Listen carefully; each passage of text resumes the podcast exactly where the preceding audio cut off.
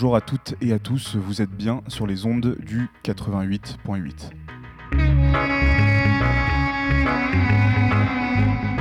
La grenouille, comme à son habitude, saute de mare en mare et atterrit aujourd'hui dans une mare qu'elle connaît bien, les Beaux-Arts de Marseille, à Lumini. Jonchée sur le haut de cette colline et à l'entrée des Calanques de Marseille, l'école des beaux-arts de Lumini ouvre aujourd'hui ses portes aux curieuses et curieux et aux futurs étudiantes.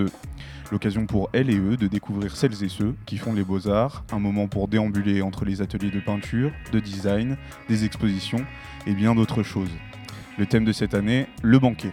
Au menu de ce dernier, la Batracienne vous propose de nombreux temps d'échange sur ce plateau autour de questions de professionnalisation des étudiantes, un, un moment d'échange autour de la section peinture, un moment pour parler de Sans Interruption, un podcast produit par les étudiantes des Beaux-Arts, et un focus sur la langue des signes française, et encore quelques petites surprises que vous réserve la grenouille. Tous ces échanges seront ponctués par des portraits de celles et ceux qui font encore une fois les beaux-arts, qui auront été enregistrés tout au long de ces JPO par Jean-Baptiste et Léna de la Grenouille. Merci à eux. Le tout sera servi de 14h à 16h30 sans discontinuité et toujours chaud. Avant d'accueillir euh, Inge Linder-Gaillard dans quelques instants, je vous propose qu'on s'échauffe un peu les oreilles en musique et en restant dans le thème du banquet avec Banquet de Bloc Party.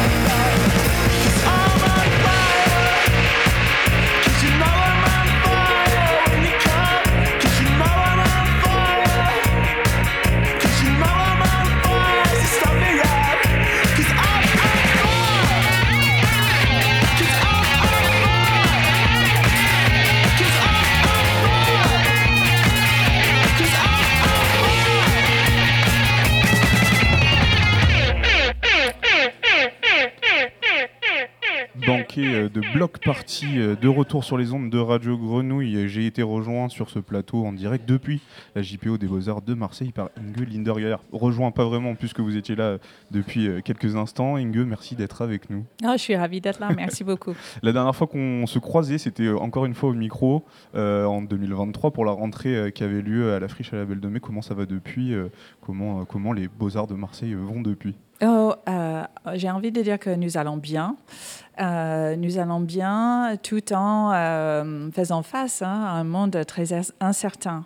Donc évidemment, ça nous traverse, ça nous touche et nous sommes très concernés par, par cela. voilà, de multiples façons.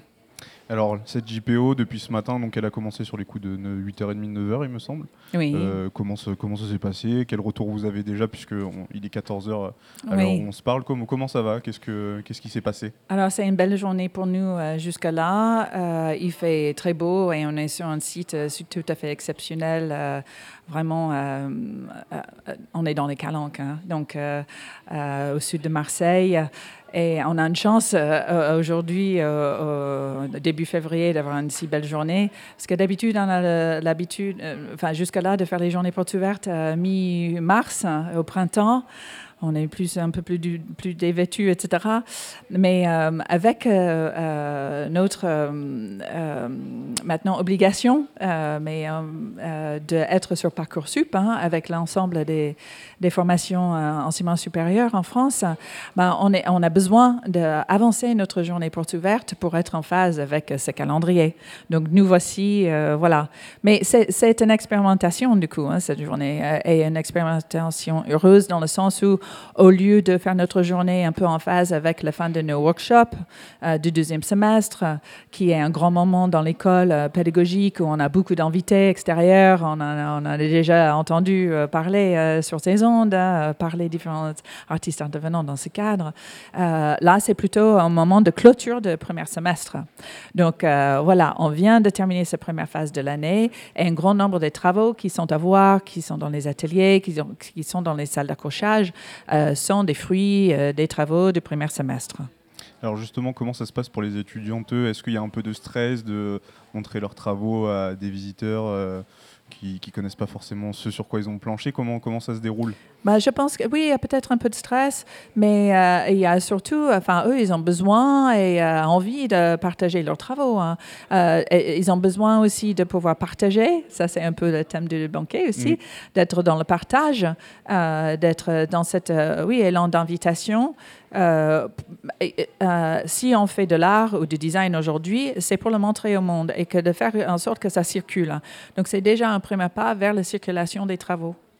Et alors justement, il y a plusieurs espaces qui ont été, euh, on peut dire, euh, pris à partie, euh, sans que ce soit dans le mauvais sens du terme, dans toute l'école. Bah, est-ce qu'on peut définir un peu quels sont ces espaces et qui, euh, les occupe Oui, euh, même il y a débordement, si j'ose dire, parce que euh, jusque dans le hall d'entrée, il y a quelques, quelques propositions pédagogiques qu'on voit, notamment le bar concept, qui est un nouveau dispositif pour les enseignements de sciences humaines et sociales, par exemple, qui est activé, qui a été activé tout à l'heure par un des enseignants pour, pour montrer comment ça marche. C'est un cas un dispositif qui utilise une métaphore du bar pour partager et faire, faire euh, euh, apprendre avec une très grande autonomie. Par ailleurs, euh, les étudiants un, vaste éventail de concepts dont ils ont besoin pour pouvoir faire le travail plastique hein, aussi.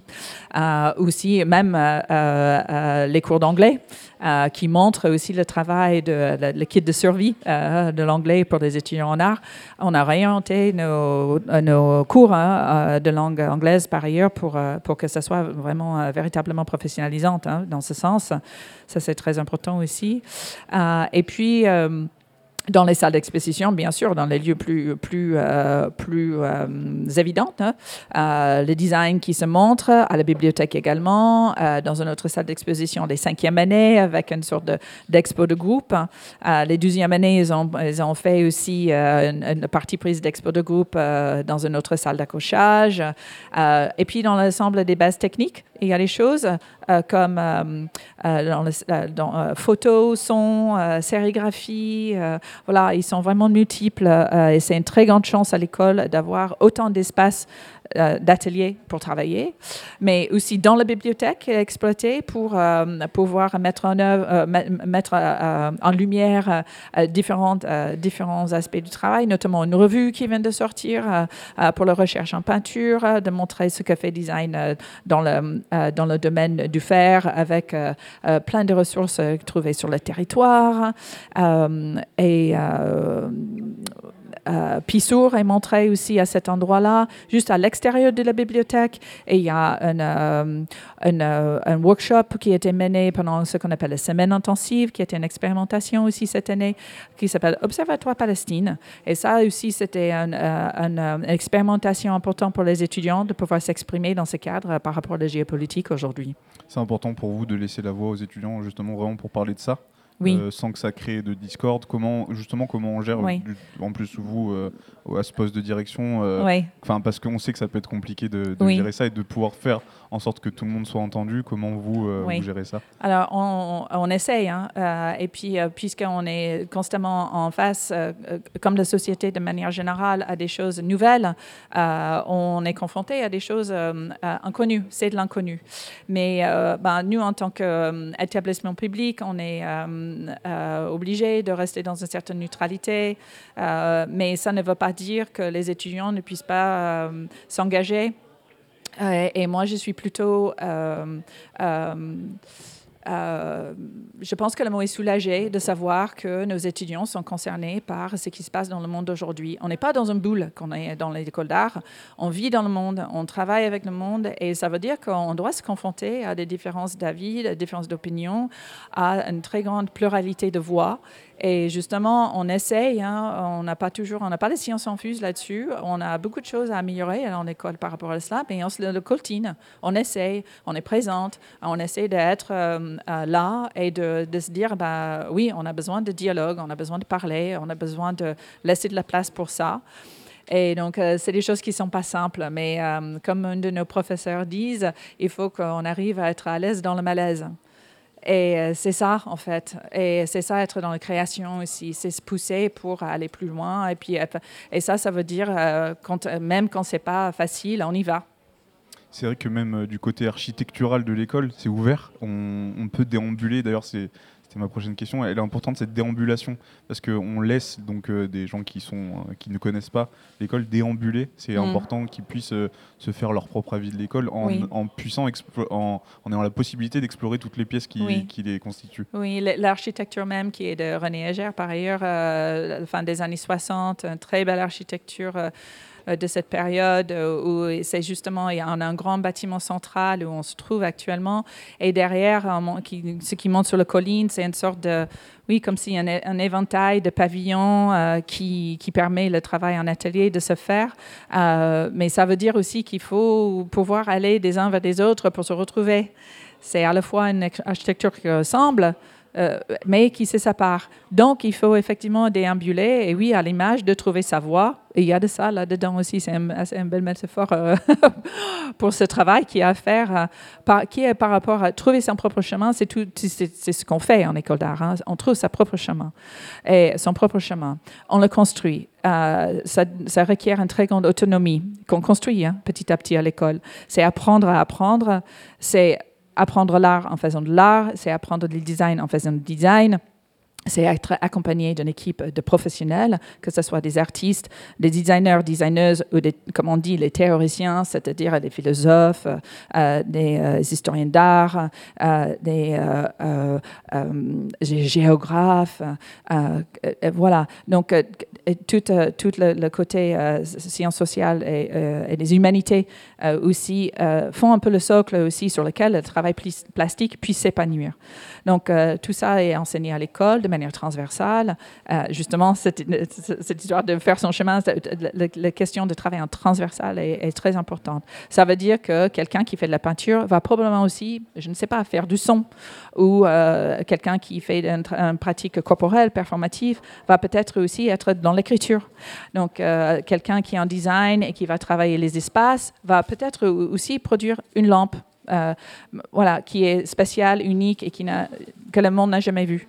Donc c'est ça, c'est trouver sa voie de manière pluridisciplinaire la plupart du temps, tout en étant accompagné par les professionnels qui, qui, qui en dialogue, arrive à, faire en sorte que les jeunes ils arrivent au diplôme. Parce que si on est là aussi, parce qu'on est, on est dans une école qui permet de, euh, euh, les étudiants de partir avec des diplômes, qui sont reconnus euh, national, euh, diplôme national en art après trois ans d'études, diplôme euh, national supérieur d'expression plastique après encore plus d'études, hein, niveau master, qu'on ait fait le DNA ici ou pas par ailleurs, en art, en design.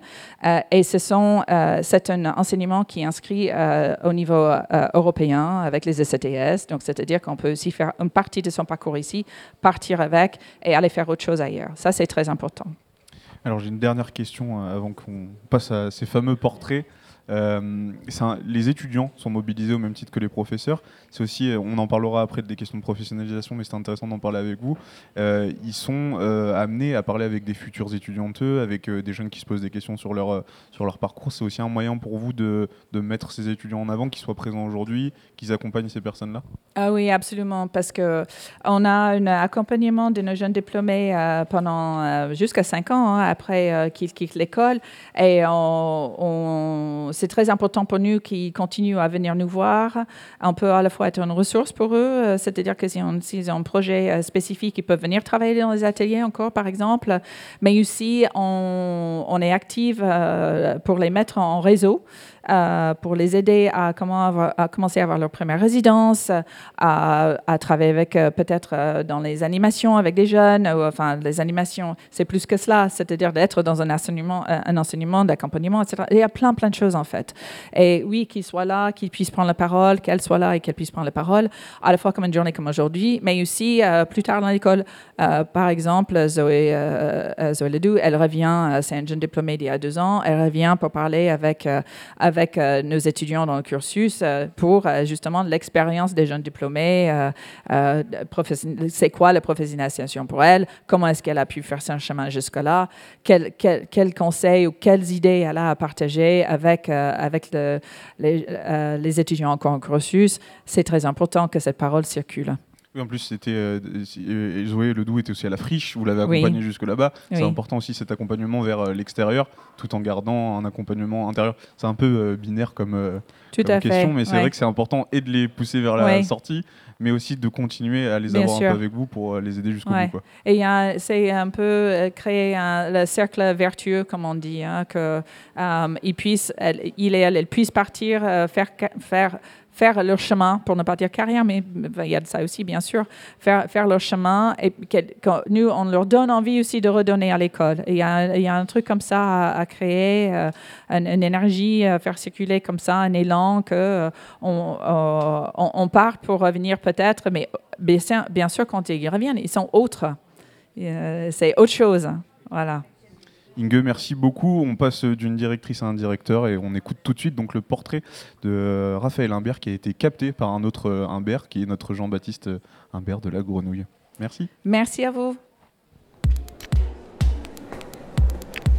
Ils nous font visiter l'école des beaux-arts de Lumini. Des beaux-arts de Lumini.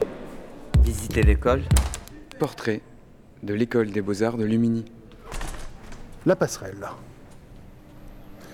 Bonjour, euh, je m'appelle Raphaël Imbert, je suis euh, musicien, saxophoniste, un habitué de Radio Grenouille autant comme, euh, comme auditeur qu'invité, directeur général donc, de l'Institut national supérieur d'enseignement artistique Marseille-Méditerranée, qui regroupe donc les Beaux-Arts de Marseille, le Conservatoire Pierre Barbizet de Marseille et l'Institut de formation artistique Marseille-Méditerranée. Et j'arrive à faire presque d'un souffle tout ça. Voilà, j'ai dirigé pendant plus de 4 ans, presque 5 ans, le conservatoire Pierre Barbizet de Marseille. On vient d'accueillir notre nouvelle directrice, Aude Portalier, euh, qui est arrivée euh, bah, lundi dernier, euh, voilà, pour prendre la, succession à ce poste prestigieux et, intense. Et je suis ravi, voilà, de, je suis ravi de ce moment et d'échanger avec, avec vous pour ces journées portes ouvertes euh, aux, Beaux-Arts, dans ce lieu magique et dans ce lieu un peu particulier, parce qu'on on est dans la passerelle. On est sur la passerelle qui relie dans le projet de René Gère, qui est l'architecte hein, qui a créé euh, et qui a imaginé ce lieu assez fabuleux, à tout point de vue assez révolutionnaire quand même, hein, même en termes d'intégration dans le paysage, en termes de réflexion sur l'environnement. On est au cœur des Calanques. On est au cœur, du parc national des Calanques qui n'existait pas à ce moment-là, mais on est vraiment au cœur de ce campus de Lumini aussi qui au niveau intellectuel, universitaire et, euh, artistique est si important. Et, euh, qui, est, quand même assez unique en, Europe et, dans le monde. Donc euh, cette passerelle, elle relie en fait les beaux-arts, où euh, il y a toute cette activité aujourd'hui. Beaucoup, on est très content d'ailleurs du, nombre de personnes qui sont déjà présents euh, euh, ce, matin.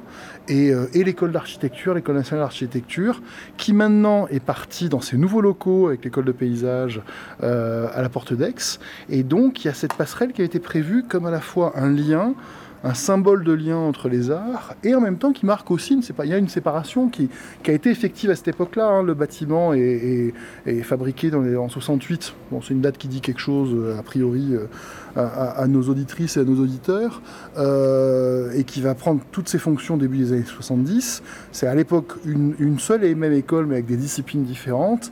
Ça va être évidemment séparé au niveau institutionnel après. Et, et, maintenant, on a, cette activité qu'on voit et déjà de, et c'est ma première journée portes ouvertes hein, aujourd'hui parce que moi je suis directeur général depuis octobre dernier, hein, c'est tout récent.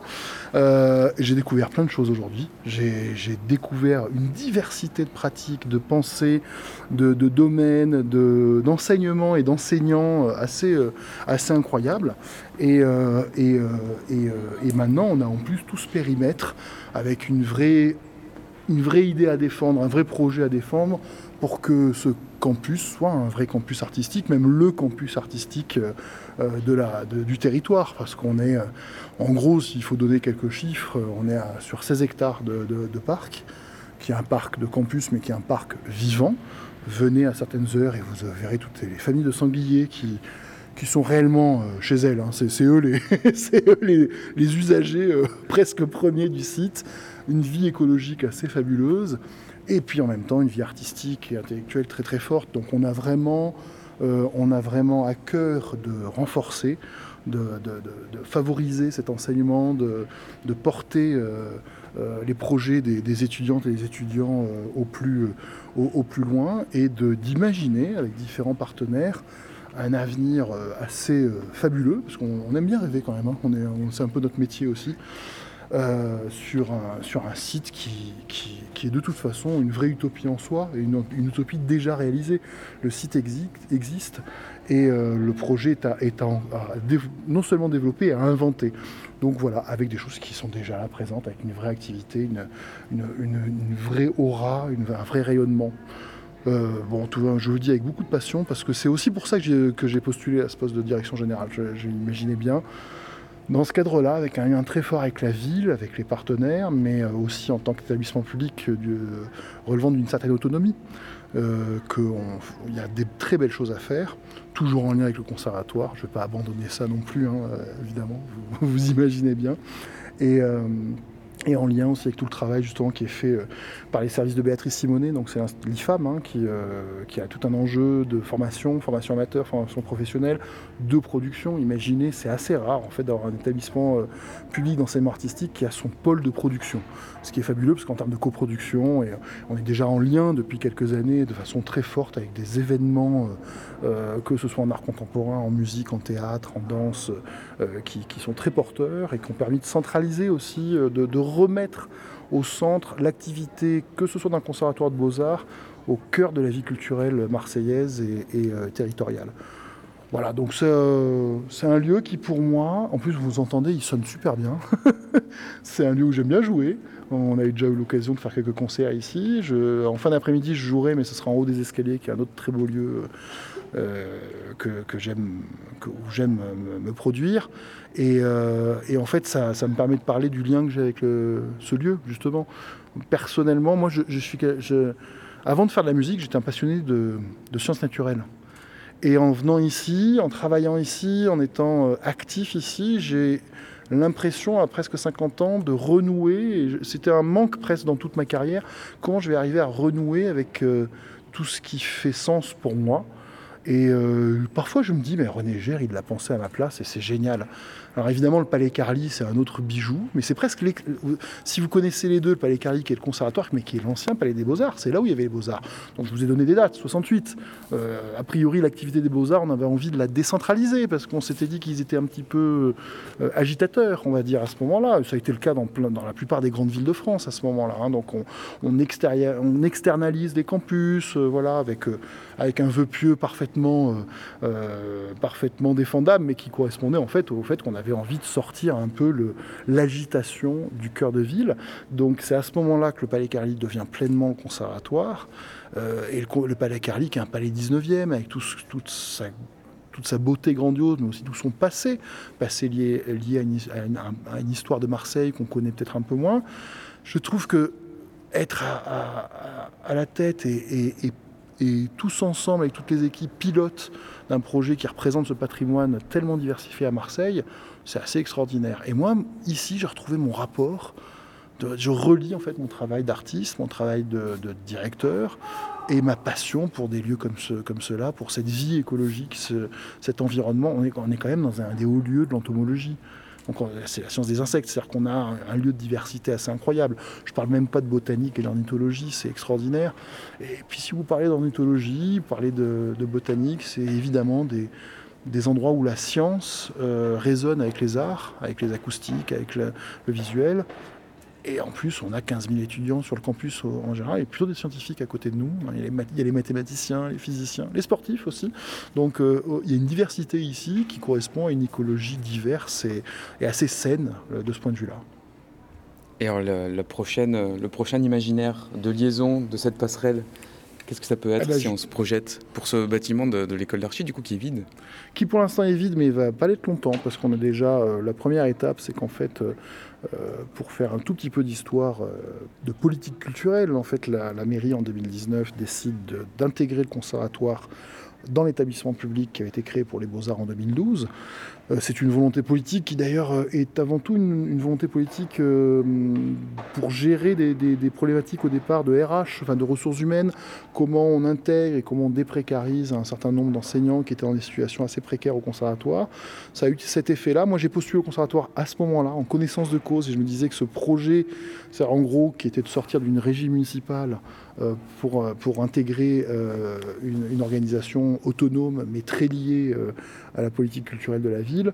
Euh, moi, j'ai postulé au conservatoire à cette époque-là, euh, en connaissance de cause. J'imaginais je, que ça allait avoir un effet très bénéfique. Je ne m'étais pas trompé. J'étais très heureux, je, suis toujours, d'avoir accompagné ce mouvement-là, qui a été un moment fort. Hein. C'est pas rien de changer de structure euh, juridique, tout bêtement. Ça peut paraître un peu, un peu, un peu sec comme ça de parler de ça, mais en fait, c'est au cœur du développement du projet. C'est comme ça qu'on peut développer, par exemple, des partenariats, faire des événements, des projets beaucoup plus porteurs, beaucoup plus, euh, beaucoup plus autonomes. Et là, quand vous me parlez de cette passerelle, bah, en fait, c'est renoué avec le projet de départ, d'une part. C'était la pensée de René Gère, elle était là, architecturalement.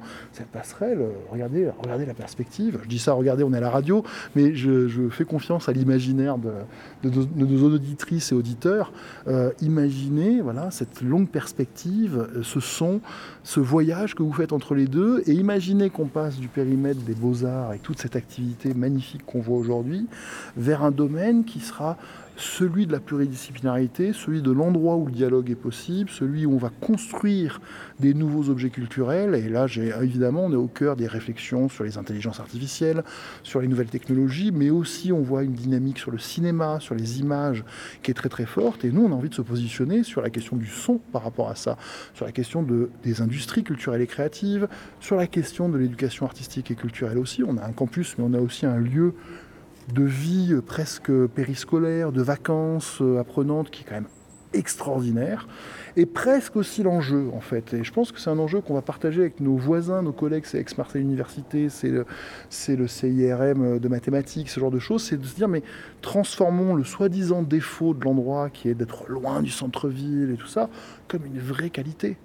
Sans forcément augmenter, parce qu'on a aussi, on connaît les enjeux du parc national, de ne pas augmenter le nombre de visiteurs, qui a un certain contrôle, mais justement, c'est en, offrant à la fois une pratique d'enseignement très diversifiée, mais aussi une pratique culturelle et, événementielle forte et cadrée qu'on va donner une identité et montrer aux Marseillaises et aux Marseillais l'importance de ce que j'appelle, moi, entre nous, on appelle ça le pôle sud. Parce que finalement, il y a une, démarche, et puis on est actif dans tous ces domaines-là. On, a le pôle centre, avec notamment le Palais Carly, l'activité du conservatoire. On, voit tout le développement qui est fait avec la friche, la Cité des Arts de la Rue, euh, sur, le, sur le pôle nord, ce genre de choses. Imaginez là la force de ce pôle sud si on, si on fait ce, ce rêve-là.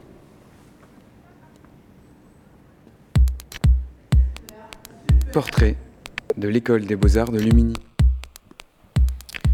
Vous venez d'écouter le portrait de Raphaël Imbert qui a été enregistré par Jean-Baptiste Imbert de la Grenouille. Euh, on vous l'avait dit dans cette introduction, on va parler de professionnalisation. Et pour ce faire, je suis très bien entouré puisque à mes côtés, j'ai Wendy, Julia et euh, Charles David euh, qui vont se présenter. je vous propose de faire un petit tour de table. Rien de mieux que se présenter soi-même pour que les auditeurs comprennent qui vous êtes. Wendy, je te laisse commencer. Euh, merci Antoine. Ben, moi je m'appelle Wendy Vachal, je suis euh, artiste plasticienne et diplômée de l'école des Beaux-Arts depuis 2013 euh, et je travaille depuis deux ans au service de la professionnalisation des Beaux-Arts. le service de la professionnalisation accompagne les étudiants et les diplômés tout au long du cursus et les diplômés jusqu'à cinq ans après l'obtention du diplôme. c'est très bizarre de s'entendre, donc on va faire. Non, mais là c'est pareil. Euh, du coup, au service de la professionnalisation, notre accompagnement, en tout cas depuis que je suis là, il est, euh, on l'intègre depuis la première année jusqu'à la cinquième année. En première année, on a beaucoup de dispositifs, euh, enfin tout au long de l'année, on a des dispositifs qu'on appelle des modules professionnalisants. première année, il y a un module qui s'appelle Entremise, où on amène les étudiants à la découverte de, de de trois lieux, qui est le FRAC, le MUSEM et Vidéochronique, à la découverte de la médiation comme les médiateurs porte-parole du propos artistique. Et euh, déjà, on essaie d'inclure l'idée que, euh, que le travail artistique est quelque chose qui s'offre au public et qui, est vu.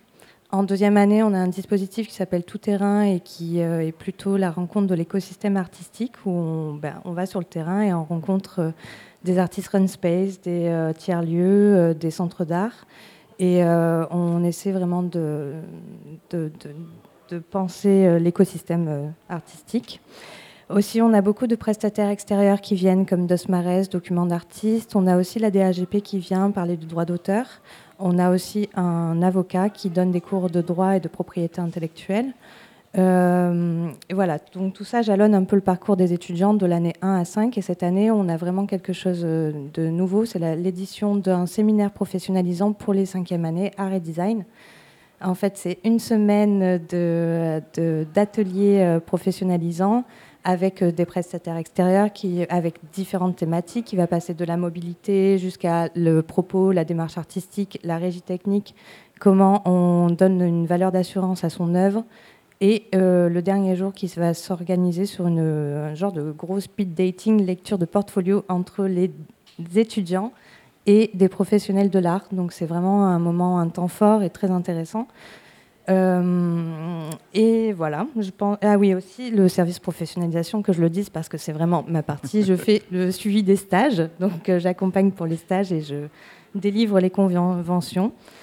Euh, voilà, aussi, bon, euh, pour les étudiants, on a vraiment pas mal de dispositifs, comme notamment la commission d'aide à projet, où l'école peut financer un projet étudiant qui est à destination du public extérieur.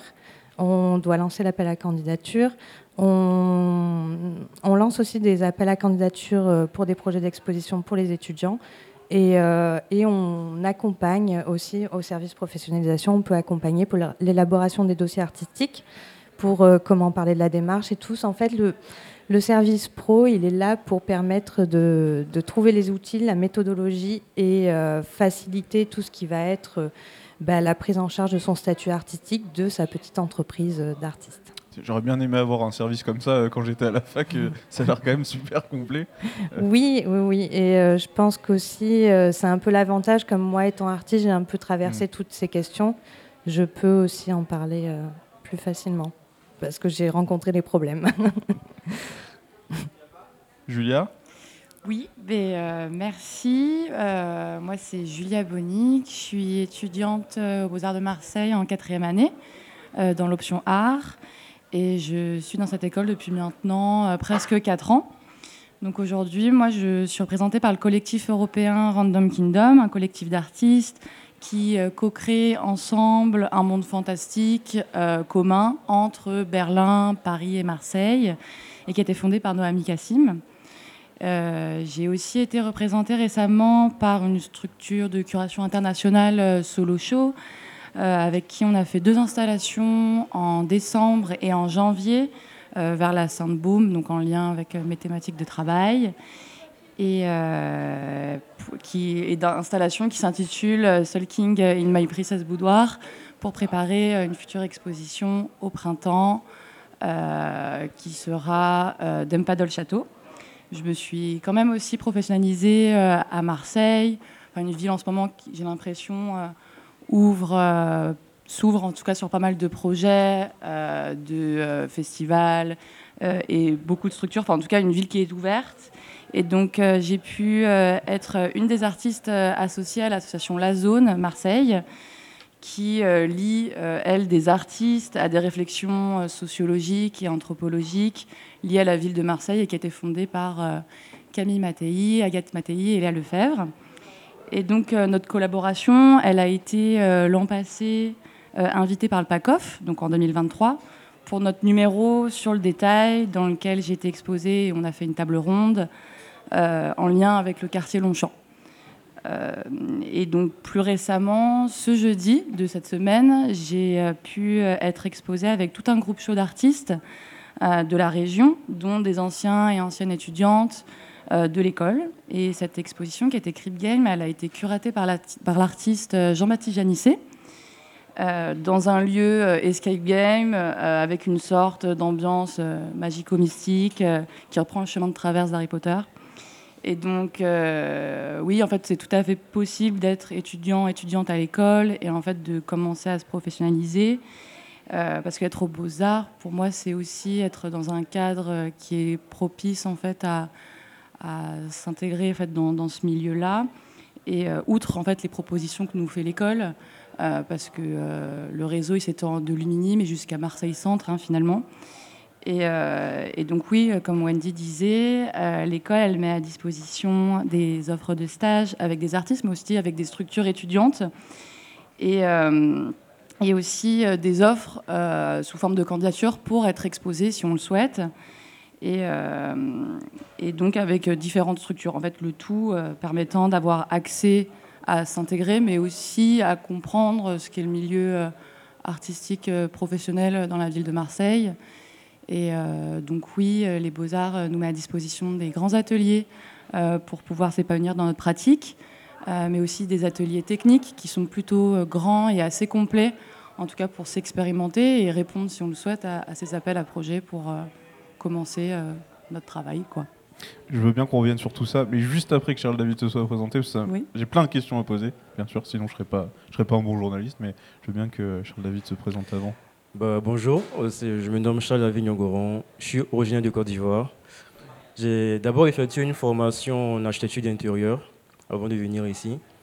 Donc je n'avais pas une pratique en fait euh, artistique proprement dite. Et donc je suis rentré en cours de cursus après euh, avoir passé la commission d'équivalence. Et en fait, c'est ici que j'ai commencé à avoir une pratique liée à la céramique et au textile et à toutes ces questions autour de mes origines et de l'histoire un peu coloniale en fait de mon pays. Donc c'est avec ce détachement en fait que j'ai commencé à, avoir en fait ce, rattachement à, ma culture, euh, aux arts traditionnels comme on le dit. Et concernant la, professionnalisation, je peux dire qu'elle commence déjà dans, ce cadre professionnel, bien avant même la sortie d'études. Et euh, une grande part d'engagement et de responsabilité euh, et d'initiative aussi est demandée en fait, de, la part des étudiants. Donc c'est un peu euh, du 60-40, voire même du 70-30. Et c'est le cas par exemple du collectif Madar, qui est dirigé par deux étudiantes. donc il y a Yanis Rocailleux et il y a, Maya. Et en fait, c'est un collectif qui, met en, fait en relation des espaces d'art ou non avec des artistes. et en fait pour dans de préparer des expositions. Du coup, c'est vraiment un exercice d'accrochage, un exercice de, commissariat, de médiation hors les murs en fait de l'école. Et donc, c'est vraiment une exposition en réel, dans des conditions réelles en fait. Et même avant de sortir de l'école, du coup, en fait, tu, prends conscience des enjeux en fait que tout cela inclut. Donc, euh, que ça part euh, de, l'envoi des œuvres, euh, du commissariat, des tests à écrit, de la médiation et toutes ces choses-là. Et moi, j'ai eu la chance très tôt d'être en galerie, c'est-à-dire depuis l'année passée, je suis représenté par la galerie, par la galerie Farah Fakri, qui est située à Abidjan en fait. Et donc cette galerie, elle me suit. Et l'année passée, par exemple, dans l'été, j'étais en résidence de recherche dans cette galerie et j'étais suivi justement par le service pédagogique de l'école donc je n'étais pas abandonné, j'étais voilà, accompagné en fait dans ce processus-là au fur et à mesure de, la, de la, résidence. Et euh, pareil, euh, j'ai postulé pour un prix en Côte d'Ivoire et j'ai été le premier prix lauréat en fait de ce concours-là. Et euh, dans cette même veine, j'ai été également accompagné par le service pédagogique. En fait, là, j'essaie de résumer un peu le tout, mais c'est pour dire que bah, l'école a des outils, l'école a les infrastructures. Après, en fait, c'est aux étudiants de fournir le, maximum d'efforts euh, euh, derrière, en fait, pour pouvoir justement mettre à profit ces, outils et ces infrastructures pour arriver en fait à leur projet euh, final, qui est vraiment de se professionnaliser, de vivre en fait de son art après les études. Voilà. Déjà, je tiens à vous dire que je suis impressionné par tout ce que vous me dites et bien la question de la charge mentale pour moi. Comment, en ayant tant d'activités, tant de choses à gauche et à droite, euh, vous gérez cette charge-là qui peut être mentale ou morale ou même physique parfois, parce que on sait que le moral peut impacter sur le physique. Comment on gère son temps Comment Sachant que c'est quand même compliqué de même de se tenir un calendrier, sachant qu'on a les cours à côté. Enfin, comment vous gérez euh, tout ça tous les deux? Bah, c'est pas évident. Effectivement, c'est vraiment une grosse charge mentale parce que c'est des, des, choses auxquelles on n'est pas, euh, on n'est pas préparé. En fait, on l'apprend sur le tas au final. Et je me souviens justement euh, qu'il euh, y a une semaine, là, je me suis fait engueuler par un professeur parce que j'ai pas rendu des trucs à temps et tout. Et c'est des choses qui sont courantes et qui arrivent, voilà, parce qu'en fait, il y a, y a, beaucoup de choses à prendre en compte. On se demande à se professionnaliser, mais en même temps, voilà, il y a des temporalités de l'école euh, qui, qui, ne vont pas avec voilà, une vie très poussée en fait, au niveau de la professionnalisation. Du coup, on essaie de jongler entre les deux. Après, euh, le corps enseignant et la pédagogie, bon, voilà, ils sont euh, une oreille attentive en fait à, ces contraintes-là et voilà, on trouve toujours des compromis, mais voilà, c'est pas évident, c'est pas évident. Oui, puis on organise notre temps beaucoup, enfin, du coup entre Lumini et euh, Marseille, enfin là où on habite. Et c'est vrai que moi, j'aime pour la charge mentale, j'aime bien aussi me faire tout un emploi du temps où ben je viens aux Beaux Arts pour travailler et il y a tout un cadre qui finalement est assez, euh, enfin qui est pas du tout angoissant quoi. Et euh, c'est agréable de venir travailler ici et, euh, de pouvoir soi-même faire ses horaires quoi pour venir travailler dans l'atelier. c'est agréable. Et toi, Wendy, est-ce que tu parles un peu de ça avec les étudiants, de comment gérer leur peut-être leur stress, leur, leur charge Ça t'arrive d'avoir des échanges avec eux autour de ça aussi? Euh, oui, ça m'arrive, mais effectivement, on a fait en deuxième année euh, avec Raquel Borghi qui enseigne ici, elle a fait un, module sur comment savoir organiser son temps. Donc euh, trouver une méthodologie, parce que c'est vrai que faire une, avoir une structure entre savoir gérer ses courses, son emploi à côté alimentaire et puis ses études, plus d'autres projets, c'est bien de pouvoir l'intégrer dans un emploi du temps. Et euh, donc ça a été suivi en tout cas par Raquel Borghi, dans le cadre d'un module à destination des deuxièmes années. Mais euh, bon, après moi, je peux être sollicitée dans des rendez-vous individuels et c'est des choses sur lesquelles on peut parler, mais euh, je ne peux pas l'adresser à l'intégralité de, oui, parce que j'imagine que c'est à chacun sa, sa, peine, entre guillemets, donc ça dépend des étudiants, de ce à quoi ils font face. vous, c'est important de pouvoir aller parler à des personnes qui vous encadrent aussi, j'imagine de, de se sentir au moins écouté euh, oui, en fait, effectivement, bon, tu viens déjà de, le dire plus ou moins, c'est vraiment au cas par cas. Et en fait, euh, voilà, c'est aux étudiants en fonction euh, de ce qu'ils rencontrent, de, rencontrer des professeurs ou justement le service pédagogique qui est destiné pour ce genre de questions. Par exemple, pour Eddie Vachal qui se charge de la professionnalisation des stages, d'exposer pas les problèmes, mais en tout cas d'exposer le fait de vie, de, de, vie courante en fait. Et avec eux, on peut répondre souvent à certaines à certaines incompréhensions, à certains problèmes en fait liés à notre pratique ou liés à notre vie euh, de professionnelle, d'artiste. Voilà. J'ai une dernière question pour qu'on finisse un peu sur du côté positif. Vous, vous voudrez tendre à quoi? C'est quoi votre, votre avenir? Où, où est-ce que vous aimeriez aller? On a parlé beaucoup d'international aussi depuis le début, mais c'est quoi qui vous attire le plus? Euh, ben, pour l'instant, euh, je pense que être artiste et commencer à se professionnaliser, on fonctionne avec différentes structures et on ne sait pas vraiment vers quoi s'attend. Mais euh, à la suite des beaux-arts, on peut passer par exemple un diplôme pour être professeur. Enfin, il y a plein de débouchés variés et divers. Et, et, et, après, évidemment, ben, il y a tout un tas de galeries qui représentent des artistes. Et euh, donc pour le moment, c'est plus euh, justement de s'ancrer un peu plus dans, dans le monde de l'art pour euh, voir ce qu'il en sort. Quoi. je la rejoins un peu en fait. Effectivement, après la, sortie d'études, souvent c'est un peu craint par les étudiants parce qu'on se demande bah, qu'est-ce que je fais après le diplôme. Il n'y a plus les infrastructures, il n'y a plus en fait ce cadre propice à la création. Et en fait, tu te trouves un peu livré à toi-même. Après, bon là, je parle pour mon cas, je suis déjà en galerie, donc j'ai pas grand effort, je veux dire avec des pincettes, mais j'ai pas grand effort encore à fournir en fait à ce niveau-là. Mais effectivement, la question se pose. Et là, en fait, je réfléchis peut-être à ouvrir en fait un atelier, soit de céramique ou soit euh, juste un atelier de production en fait, pour euh, voilà continuer encore à avoir un cadre propice pour la création. Et puis voilà, continuer encore à produire, essayer de s'étendre un peu à l'international. Et puis euh, voilà. Oui, et puis il y a beaucoup de résidences quand même qui sont proposées en sortie d'études et qui elles sont rémunérées. Donc déjà, les Beaux-Arts proposent quand même euh, certaines résidences à faire euh, euh, dans la région. Et sinon, il y a tout un système de candidatures en France et à l'international et qui sont pour la plupart rémunérées. Euh, en fait, c'est pas pas au dernier, la dernière année en fait qu'on doit se poser ce genre de questions. Je pense que c'est durant tout le cursus parce qu'il y a des rencontres, il y a des invitations, il y a des workshops, il y a des stages en fait qui te permettent justement d'être en contact avec ces professionnels là. Et c'est à ce moment-là en fait que tu commences à te faire ton premier carnet d'adresses. Et du coup, euh, logiquement en fait en dernière année, tu dois avoir tout ce qu'il te faut pour euh, avoir la tête reposée, sortir voilà de, ce cursus scolaire en fait. Wendy pour finir. Moi, je suis tout à fait d'accord avec euh, ce que vient de dire Charles David. Et en l'occurrence, euh, c'est vrai que je voulais dire qu'il y avait un gros focus actuellement sur la scène émergente. Donc, il faut, dès le diplôme, aller candidater. Il y a plein de dispositifs qui existent pour vous et il faut en profiter, c'est essentiel. Et en l'occurrence, encore plus euh, l'école qui vous accompagne jusqu'à 5 ans après la sortie du diplôme, avec des appels à candidature que nous lançons et des partenariats que nous avons en tout cas, merci à, tous les trois euh, d'avoir participé à ce merci direct de la cafétéria pour cette JPO. Et on continue toujours en portrait et pas en musique avec celui de Valérie Langlais. Ils nous font visiter l'école des beaux-arts de Lumini. Des beaux-arts de Lumini. Visiter l'école. Portrait de l'école des beaux-arts de Lumini.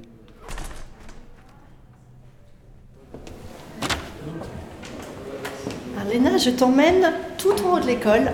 On va gravir des marches, des calades, des patios méditerranéens. Et je vais t'emmener dans mon petit endroit secret où il y a un, bassin, euh, comme dans tous les patios de l'école, mais celui-là il est magique parce qu'il est tout en haut, il est très méditatif avec les oliviers. Il y a quelques marches. Tu vas voir, mais c'est magique. Alors Valérie Langlais, je travaille à la, à la qualité de vie, conditions de travail, voilà, à l'INSEAM, toutes les calades, ces escaliers qu'on gravit tous les jours, les étudiants, le personnel, on monte, on descend d'un atelier à l'autre. C'est 13 000 mètres carrés d'atelier, donc euh, l'espace est très grand. Les conditions de travail sont magiques parce qu'en fait on est en pleine nature, on est à l'orée du parc national des Calanques et euh, cet espace a été construit justement pour euh, expérimenter. Donc les ateliers sont très grands et dispatchés à travers d'ateliers de part et d'autre, tu vois, de droite et gauche. Il y a des grands ateliers, une arête centrale et des patios avec des bancs, des oliviers. Et on retrouve un peu toute la végétation qu'on a dans les calanques, dite une végétation euh, de garrigue, thym, romarin, beaucoup de sumac. Le sumac ici, les abeilles, elles adorent. On a des ruches, c'est leur euh, c'est leur caviar, on peut dire. Le sumac est vraiment une plante que les abeilles adorent. Est-ce que ça fait des fleurs, le sumac? Oui, ouais, ouais. Ça fait des fleurs et c'est aussi une plante tinctoriale d'ailleurs. On a un jardin tinctorial, un potager, un verger, euh, qui est exploité par les étudiants. Et même, je ne sais pas si tu as vu dans le patio central, c'était un, ça date de cette année, un premier euh, jardin d'aromatiques. Tu vois, on commence à s'essouffler là. ça monte pas mal, ouais. ouais. On y arrive. C'est dans le patio de la sérigraphie et de l'édition, atelier de gravure. On va tourner là à droite. Voilà le patio.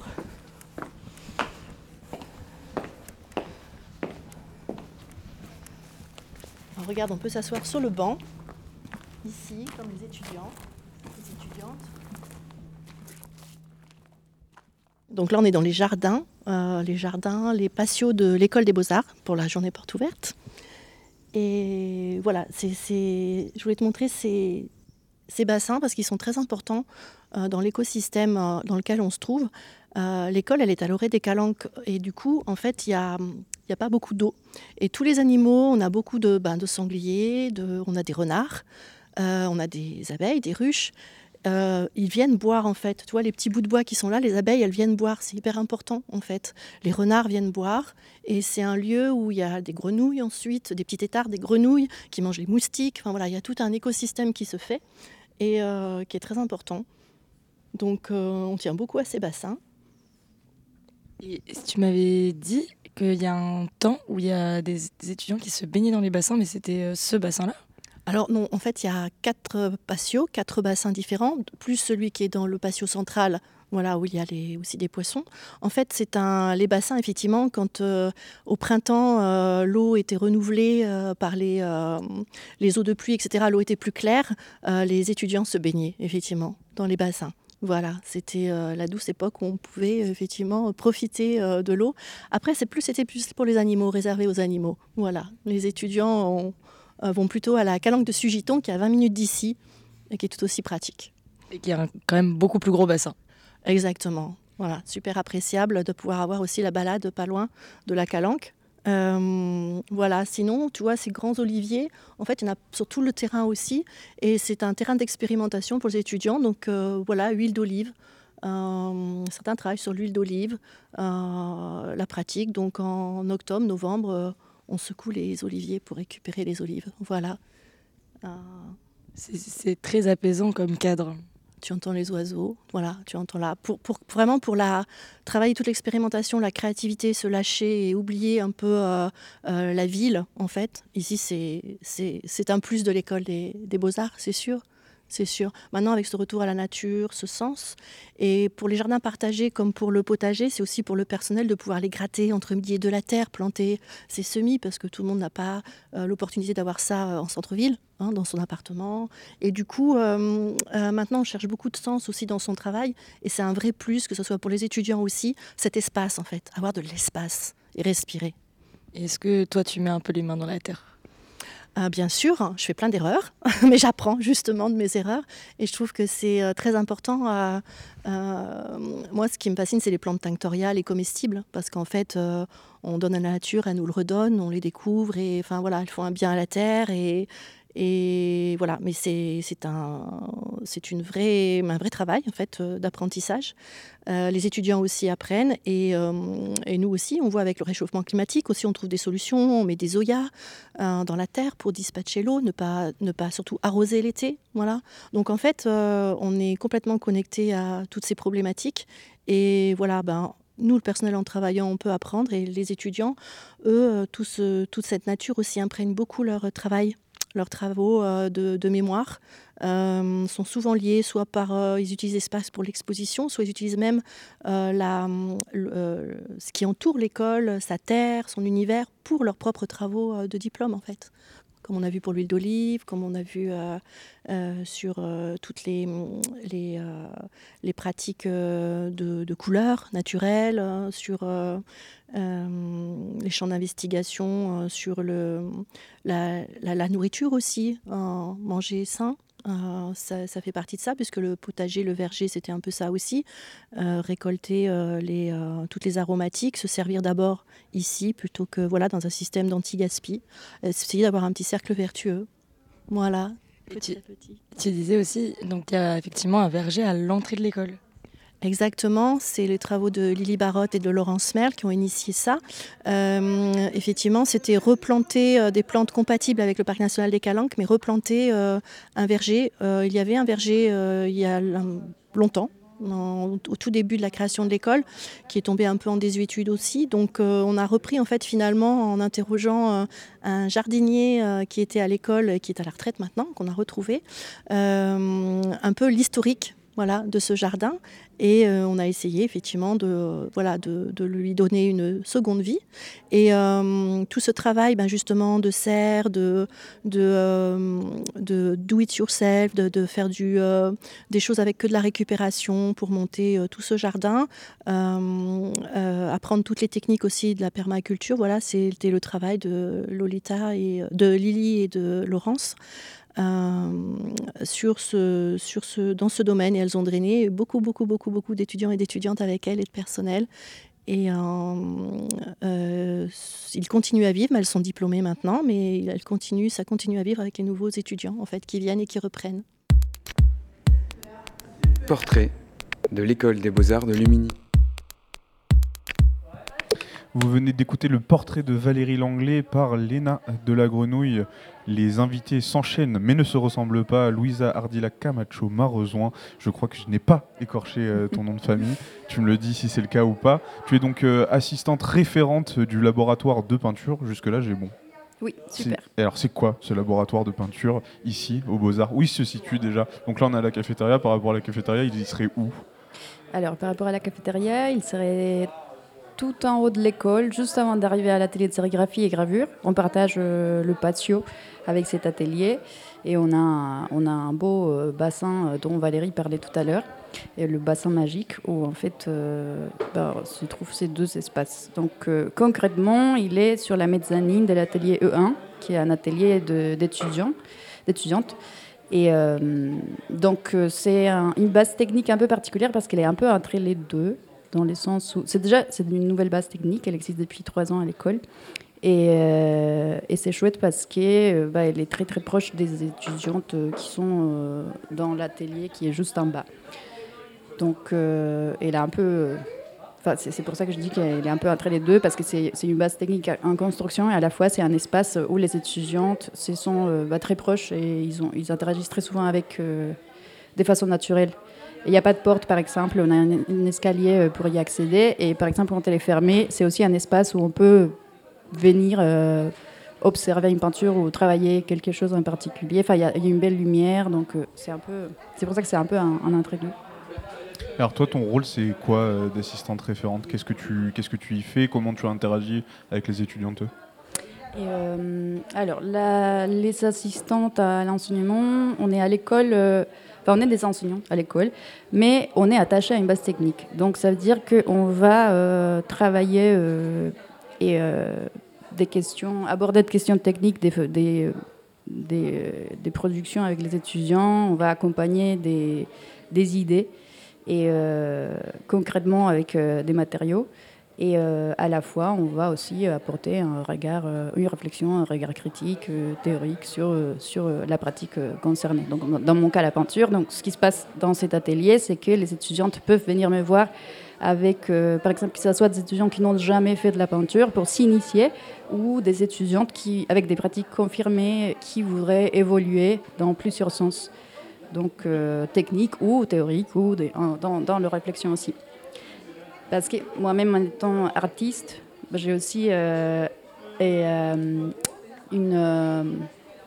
Euh, comment dire J'ai aussi des réflexions à apporter autour de ce que c'est et par exemple construire sa, carrière. Enfin, moi, je, suis aussi artiste émergente actuellement. Donc, il y a beaucoup de choses que je partage avec les étudiants aussi d'un point de vue de d'un point de vue des jeunes artistes. Et toi-même, tu es passé par ce laboratoire du coup euh, ou pas? Non, en fait, quand j'étais ici à l'école, parce que je suis diplômée de l'école aussi, et euh, il n'y avait pas d'atelier de, peinture. Donc je vois la différence que ça fait aussi. Et cet espace-là n'existait pas avant, et donc on faisait un peu dans nos ateliers comme on pouvait, on s'est transmettait aussi pas mal de choses entre nous, donc ça c'était aussi chouette. Mais actuellement, c'est très positif que cet espace existe parce que ça, ça, ça rend beaucoup de choses plus, bah, beaucoup plus accessibles et, et, à tout le monde, pas qu'à certaines personnes qui pourraient plus ou moins travailler avec certains, certaines enseignantes c'est quelque chose, c'est comme une base, donc ça va, ça va, ça va donner une base générale à, beaucoup de personnes. Je parlais des matériaux tout à l'heure. Euh, vous utilisez quoi comme matériaux? Et on travaille souvent avec des cols qui nous aident à prêter de support. Je rappelle tout le temps aux étudiantes que c'est bien d'apprendre euh, à faire, mais après on n'est pas obligé de faire de la même manière. Donc, mais c'est important de le savoir. Donc on peut aussi détourner les, recettes qu'on apprend, mais c'est important de les, connaître avant de quitter l'école. Donc on travaille beaucoup avec des cols et on travaille avec euh, de la toile, du carton, des papiers, des pigments. Et euh, on a aussi plusieurs qualités de pinceaux. Donc ça permet aussi aux étudiantes qui ne peuvent pas investir dans des, des outils qui coûtent souvent très très cher d'y avoir accès et de les utiliser, de les tester, de voir si ça les intéresse ou pas. On a aussi des aquarelles, on a des, bah, tout ce qui est peinture à l'eau, peinture à l'huile, des, des enduits, des, euh, des produits, enfin aussi des, il y a des, outillages aussi pour faire des accrochages. Et, euh, et je pense que oui, c'est à peu près ça. C'est déjà beaucoup et très bien. Est-ce que c'est aussi un lieu, c'est aussi un lieu d'exposition, j'imagine. Euh, euh, cet espace Est-ce qu'il euh, y a des moments dédiés vraiment qu'à ça? Euh, hmm, Pas vraiment pendant l'année parce qu'en fait on n'a pas, pas la place et, le temps. Je pense qu'il y a toujours des étudiants qui sont en train de produire des pièces, des, des, des fabriquer des pièces. Mais par exemple, aujourd'hui, pour les portes ouvertes, on a préparé un accrochage et des étudiants de la première à la quatrième année. Et donc, on a transformé l'espace en espace d'exposition. Et ça, on l'avait déjà fait l'année dernière. Mais euh, pendant l'année, en fait, non, je trouve que. Enfin, je, pense qu'on n'a pas le temps de faire ça pendant l'année. Parce que les murs sont souvent occupés avec des toiles qui sont en train de, de se préparer pour être peintes, qui sont accolées. Ou... Justement, je me pose la question de combien, en général, je ne sais pas s'il y a une fourchette ou une moyenne, ça prend de temps à faire une toile. Euh, je pense que ça dépend de la taille, euh, de, ce qu'on veut y mettre dessus, mais en général, quand tu vois des étudiants qui passent, combien de temps ils, mettent combien de temps ils vont mettre à faire leur toile? Hum, Alors, encore une fois, c'est pas quelque chose de très. Euh, Écrit, j'imagine bien, mais. Donc, il y a une personne qui peut intervenir sur une toile ou un papier en 5 minutes et ça, va, ça, ça va aller c'est très bien aussi. Mais si on veut, on va dire suivre, par exemple, je prends un travail à la Colle des Pots, et euh, ben, on va euh, peut-être anticiper au moins 2-3 euh, jours pour la préparation de ces supports parce qu'on va y procéder par couche. Et donc la première couche va mettre une demi-journée à sécher, ensuite on met la deuxième. Et après, si on veut enduire, ben, on ajoute peut-être une demi-journée en plus. Et donc au bout de 2-3 jours, on a un support qui est prêt à accueillir la peinture. Ça, c'est si on veut préparer le support. Et donc tout à l'heure, tu disais qu'il y a des étudiants qui sont même pas forcément euh, tournés vers la peinture, qui peuvent venir. Il y a quand même des prérequis ou pas du tout? Ils viennent, on les forme et c'est un peu du one shot. Ou il y a quand même une régularité à mettre en place sur toute euh, l'année? C'est vraiment une fois, on vient, on utilise le lieu, le laboratoire euh, pour ceux qui, avec quoi il est prévu, et après on repart ou on doit revenir quand même de temps en temps pour installer une régularité dans la pratique. Non, il n'y a aucune obligation là-dessus. Et euh, on peut découvrir la peinture en, quatrième, cinquième année et faire une initiation et puis continuer de son côté, si c'est le souhait de la personne. Et euh, on peut aussi venir régulièrement avec des rendez-vous précis, précis parce qu'on a besoin d'être plus accompagné. Donc ça aussi, c'est complètement ouvert. Qu'est-ce qui fait qu'on doit attendre la quatrième ou la cinquième année? Non, je veux dire, c'est pour donner un exemple des étudiants qui seraient déjà en master et qui n'ont jamais fait. Enfin, ces personnes-là peuvent aussi venir, mais, euh, mais euh, c'est évidemment ouvert pour les premières, deuxième, troisième aussi. Je voudrais qu'on finisse un peu cet entretien en parlant du jardin tinctorial. J'y arrive. Souvent, j'ai beaucoup de mal à le prononcer. C'est quoi un jardin tinctorial? Vas-y, à toi de le prononcer et peut-être de ne pas y arriver, je t'en prie. Et euh, alors, ce jardin tinctorial a été mis en place par et deux anciennes étudiantes et aussi euh, une intervenante artiste euh, qui a travaillé avec l'école avant. Et, euh, et, actuellement, je suis en train de le reprendre avec un groupe d'étudiants. Et pour l'instant, on est au stade de, les plantes qui, ont été, qui sont déjà là. Et bientôt, parce qu'en fait, on, va faire, on organise aussi un workshop autour de ce sujet avec une autre assistante au mois de mars. Et donc bientôt on en saura plus et on pourra aussi, ça, on pourra aussi définir quelles sont les, les, prochaines étapes pour planter aussi. Quelle plante doit être à côté de, de, de l'autre et l'idée, c'est aussi d'arriver au stade de pouvoir extraire des couleurs de ces plantes-là et de faire la différence aussi entre ce qui c'est euh, et produire des pigments ou produire des teintures. Parce que c'est apparemment pas la même chose, mais j'en saurai plus après euh, le workshop. Dans le but de les utiliser après euh, Ici. Pour peindre. Exactement. Il y a d'autres utilisations à part la peinture qui pourront être faites? J'imagine de la teinture peut-être? Oui, les deux justement. Peinture, oui. teinture. Exactement. alors, des pigments et des teintures. Et alors, mais les deux ne sont pas utilisés euh, pour les mêmes choses, euh, que ce soit en peinture ou en teinture? Enfin, comment, comment on va les transformer pour les utiliser? En fait, c'est deux matières différentes, mais elles peuvent uti être utilisées pour la même chose. Parce qu'on fait de la peinture avec des pigments, on fait de la teinture avec, des, des avec les, les, incres. Mais euh, on peut faire les. Enfin, je veux dire, c'est assez. C'est transversal comme Oui, exactement. Il y a pas, c'est pas, c'est pas cloisonné. C'est juste deux matières différentes qu'on va produire avec une plante. Ok. Merci beaucoup, euh, Louisa, d'avoir été avec nous euh, pour ce plateau en Merci direct de la JPO des Beaux-Arts, d'avoir répondu présente. On continue toujours en portrait, et maintenant avec celui euh, d'Oussem. Et on se retrouvera juste après avec Léna de la Grenouille pour parler de Sans Interruption. Ils nous font visiter l'école des beaux-arts de Lumini. Des beaux-arts de Lumini. Visiter l'école. Portrait de l'école des beaux-arts de Lumini. Là, on est en train de passer par la bibliothèque. Oh, c'est le commencement de la journée. Beaucoup de café et beaucoup d'affiches. Là, en ce moment, ça touche à, à tous les conflits au monde. Donc, ils traitent de beaucoup de sujets, des colonialismes, d'identité, de genre. Et c'est intéressant parce que c'est limite des groupes de parole. Euh, je m'appelle euh, Mokedem Mohamed Oussam. Tout le monde m'appelle Oussam. Euh, je suis algérien, je suis diplômé de l'école des beaux-arts et je travaille en tant que moniteur. Tu connais l'atelier de sérigraphie ou pas? Non. D'accord. Tu me montres? Oui. Ben, là, par exemple, en flash. Ça, c'est mes livres. C'est un peu le projet que je suis en train de bosser dessus en ce moment. Euh, le présent nous étouffe et déchire les identités. C'est pourquoi je ne trouverai mon moi véritable que demain, lorsque je pourrai dire et écrire autre chose. L'identité n'est pas un héritage, mais une création. Elle nous crée, et nous la créons constamment. Et nous la connaîtrons que demain. Mon identité est plurielle, diverse. Aujourd'hui, je suis absent. Demain, je serai présent.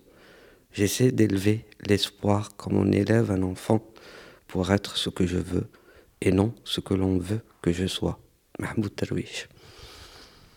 C'est des portes ouvertes, on accueille des gens extérieurs qu'on veut accueillir, euh, qui fassent partie de notre famille, mais c'est aussi euh, des déchirements d'une même famille sur des questions actuelles et tout, qui font ressurgir de moi toujours, je ne sais pas comment, une espèce maladive d'avoir toujours les poèmes de Mahmoud Darwish en tête, que j'adore d'ailleurs par rapport à la simplicité des mots, mais c'est aussi un exceptionnel euh, orateur. Et je trouvais que cette phrase-là résume mon état à moi, plus, mais peut-être aussi l'état aussi euh, du monde actuel, quoi.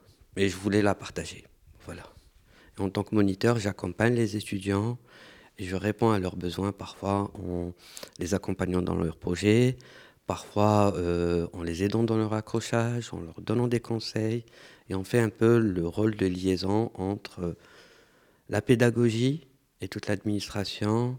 On est sur le terrain, on connaît les étudiants, on peut partager avec eux leurs préoccupations. On a un autre regard aussi sur qu'est-ce que ça fait d'être étudiant ici. En 2024, 2023, 2022, 2021, les préoccupations sont actuellement, on les porte nous-mêmes dans nos pratiques. Et du coup, on peut servir d'exemple, par moment échanger, par moment dire non, fais attention à ça, encourager. Et ça, ça me paraît euh, super valorisant aussi de partager toute son expérience, son vécu, et euh, de voir qu'il y a des échos qui se créent, des échanges qui se créent, et euh, de voir des étudiants aussi par moments dépasser ce qu'on voit au départ et de voir qu'il suit un cheminement, qui a par moments des trucs délirants, cette satisfaction est ce qui me permet un peu de continuer à bosser. quoi. Et tu m'as dit que tu étais donc diplômé des Beaux-Arts. Tu es diplômé de ces Beaux-Arts ou d'autres Beaux-Arts? L'école des Beaux-Arts de Marseille. euh, je suis euh, photographe et designer. Et euh, voilà, à la base, je suis architecte algérien. J'ai étudié ici mes deux ans de master et c'était drôlement enrichissant. Et tu as choisi l'atelier de sérigraphie.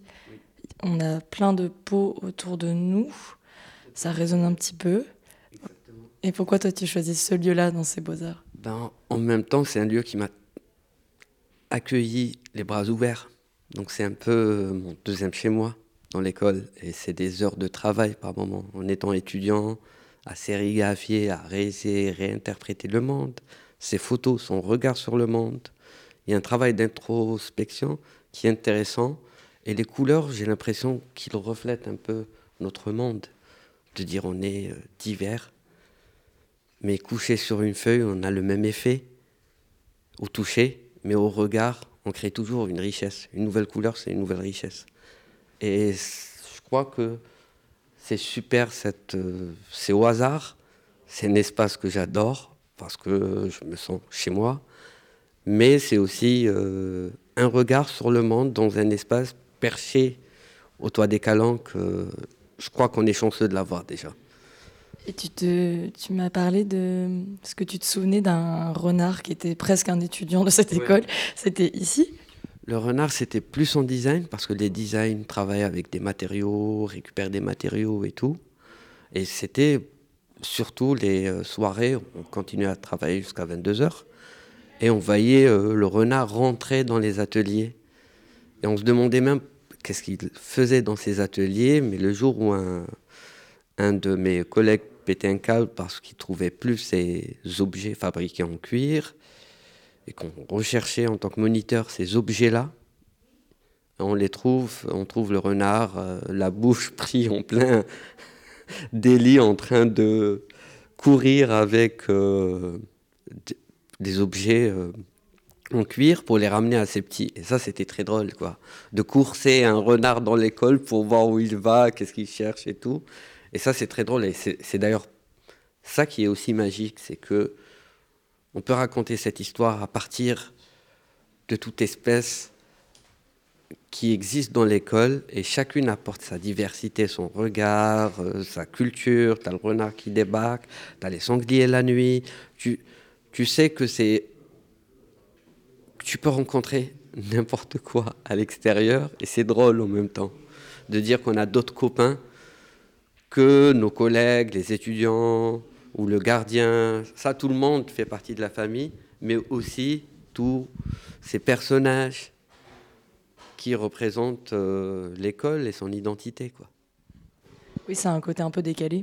Oui, exactement. Et puis, euh, avec les questions actuelles par rapport à notre planète, par rapport à toutes ces questions de remontée des eaux, pas mal d'autres questions, quand on voit les espèces ici, comment elles peuvent nous surprendre, elles sont présentes, absentes, qu'on touche à leur environnement et tout, toutes ces questions-là font écho au travail de l'étudiant, aux questions soulevées par le design par exemple, la vie euh, des matériaux à la récupérathèque. Donc tout ça fait sens quand on voit les animaux et quand on sait qu'on est euh, directement lié à leur préservation ou pas. Donc il y a aussi ces questions qui sont euh, palpables ici. Portrait de l'école des beaux-arts de Lumini. Portrait de l'école des beaux-arts de Lumini, un portrait donc de Oussem euh, qui a été produit par euh, Léna de la Grenouille et Léna de la Grenouille est juste en face de moi. Salut Léna, comment ça va? Salut, C'est un bonjour plaisir, plaisir de bonjour. Antoine. Bonjour Léna. Euh, T'es venu nous parler, euh, donc pas forcément des portraits que tu as produits aujourd'hui, mais plutôt de Sans Interruption, un podcast euh, 100% Beaux-Arts, on pourrait dire. le podcast qui porte et qui porte nos voix. Donc c'est euh, le podcast des étudiants et étudiantes euh, des Beaux-Arts de Marseille. Donc il s'agit euh, d'une série d'ateliers qu'on mène avec Radio Grenouille ici aux Beaux-Arts, mais qu'on enregistre à la radio. on fait ce projet ensemble depuis environ trois ans maintenant. Euh, c'est un podcast qui est sur la pluralité des identités. Donc euh, chaque année, on a des euh, groupes d'étudiants et d'étudiantes qui se portent volontaires pour participer. ils font des petits groupes et chacun détermine une thématique qui sera le thème donc d'un podcast. L'année dernière, on en a réalisé trois. Euh, le plus simple, c'est peut-être d'en écouter un extrait histoire qu'on puisse. Euh, bien sûr, tu, es venu équipé, donc. Euh, je, oui, voilà, je suis, j'ai toujours quelque chose dans ma besace. donc l'extrait qu'on va vous faire écouter, c'est en partie l'introduction de l'épisode sur la thématique de la famille, qui a été fait donc l'année dernière par six étudiants et étudiantes des Beaux Arts.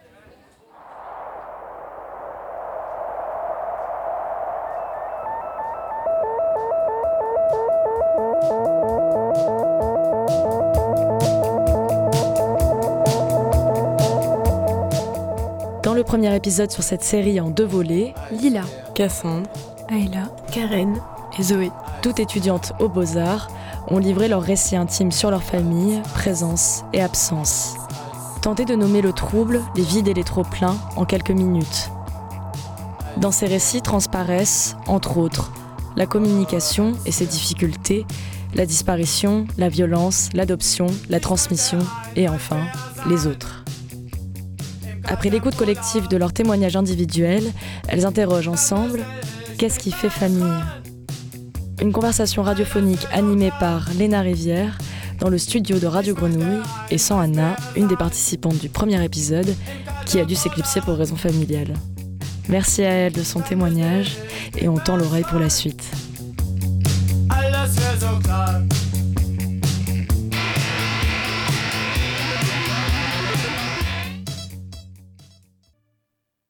Préservation. Souvenir. Identité. Vrai. Intérioriser. Racine. Chimère. Exclure. Ambivalence. Pardon. Trace. Lien. Justifier. Répétition. Répétition. Délicat. Place. Fracture. Est-ce qu'il y en a un de mots là qui vous a sauté à l'oreille dans ce qu'on a cité? La répétition, puisqu'il était deux fois déjà, hmm. je pense. Effectivement. Ah, c'est pardon qui m'a sauté à l'oreille. Hmm. Ouais, c'est vrai. Je l'avais noté aussi. Mais tu l'as rayé. Bah, faut faire un choix, quoi. Hmm. Tu, tu, lui as préféré quoi? T'as préféré quoi au pardon? Euh, Je crois que j'ai mis place à la place de pardon. Hmm. Mais moi, je l'avais rayé, mais en fait, euh, au final, je l'ai dit, quoi. C'est sorti tout seul. Ça veut dire que c'était bon. je pense, ouais. Est-ce que là, quand vous pensez à, l'écoute collective, il y a euh, des, liens spontanés que vous avez vus? Est-ce qu'il y a des capsules qui vous ont paru plus proches ou euh, en termes de récit, enfin un lien évident? J'ai l'impression qu'on n'a pas trop l'habitude, en général, de parler vraiment de notre famille en détail, comme ça. Et euh, on a toujours nos petites phrases toutes faites. Et on, on voit un peu ce qu'on ce qu'on a l'habitude de dire dans les enregistrements et ce qu'on ne dit pas euh, en général, l'émotion qui transparaît dans les mots. Et euh, c'est ça qui m'a frappé plus. Il s'agit donc euh, d'un extrait de l'épisode Faire famille, point d'interrogation, qu'on peut retrouver euh, en podcast donc euh, sans interruption sur les plateformes d'écoute et aussi sur le site de Radio Grenouille. Oui, C'était des moments pleins d'émotions, ces enregistrements. Euh, moi, j'ai eu la chance d'écouter un peu ça quand tu le montais. C'est vrai que c'est chargé en émotions, ça, ça donne beaucoup à réfléchir, sur, même sur soi-même. Euh, c'est aussi quelque chose que tu voulais leur faire faire, j'imagine. Oui, bah, c'est euh, selon en tout cas comment les étudiants et les étudiantes se saisissent de ce médium et média qu'est le podcast. Il peut y avoir des écritures qui sont beaucoup plus intimes et d'autres plus généralistes, qui sont plus philosophiques parfois. mais en tout cas, il y a toujours une charge assez importante de chacune de ces individualités, puisque c'est la richesse aussi aux Beaux-Arts d'y croiser plein de personnes qui sont à la fois jeunes, à la fois nourries de plein, de plein de choses artistiques, culturelles, et qui du coup, dans l'expression dans au travers du podcast, arrivent à apporter une touche qui parfois est très sensible. Et donc euh, ça, c'est une des formes qu'on a proposées. Après, euh, on a fait d'autres qui ont aussi d'autres formes, aussi sur la forme plus de conversation collective autour d'une thématique. En tout cas, chaque année, euh, on propose donc cette forme d'atelier avec des restitutions en podcast où effectivement je fais le montage. et donc à chaque début d'année, les étudiants et étudiantes peuvent s'inscrire. Là, cette année, on a 18 personnes qui sont inscrites. C'est dans le cadre de l'une de leurs obligations. Alors c'est pas un très joli mot, mais en tout cas de l'engagement étudiant. Il y a différents activités au choix. Et donc euh, l'atelier podcast en fait partie. Euh, c'est une des choses qui sont proposées ici au sein de l'école euh, grâce à l'école des beaux-arts. Et j'espère qu'on continuera l'année prochaine pour donner à entendre toutes ces voix de jeunes artistes en herbe, ou pour celles et ceux qui ne se définissent pas artistes, qui en tout cas ont déjà des capacités d'expression et de réflexion vraiment surprenante. Ben, on espère qu'on pourra écouter ça encore euh, pendant longtemps. Je te propose qu'on se quitte sur une petite pause musicale avec du Fatima Yama. Euh, Papy, est-ce que tu peux nous envoyer ça? Oui, surprenez-nous. Surprenez-nous.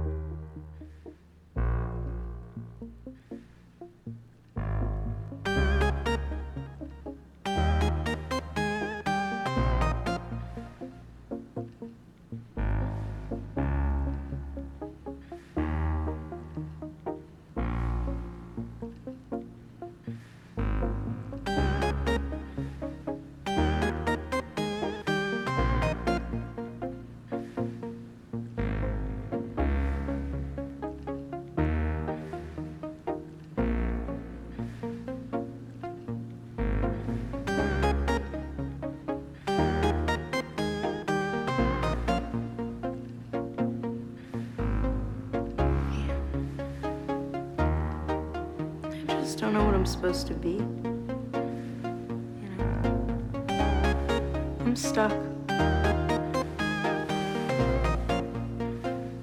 Does it get easier?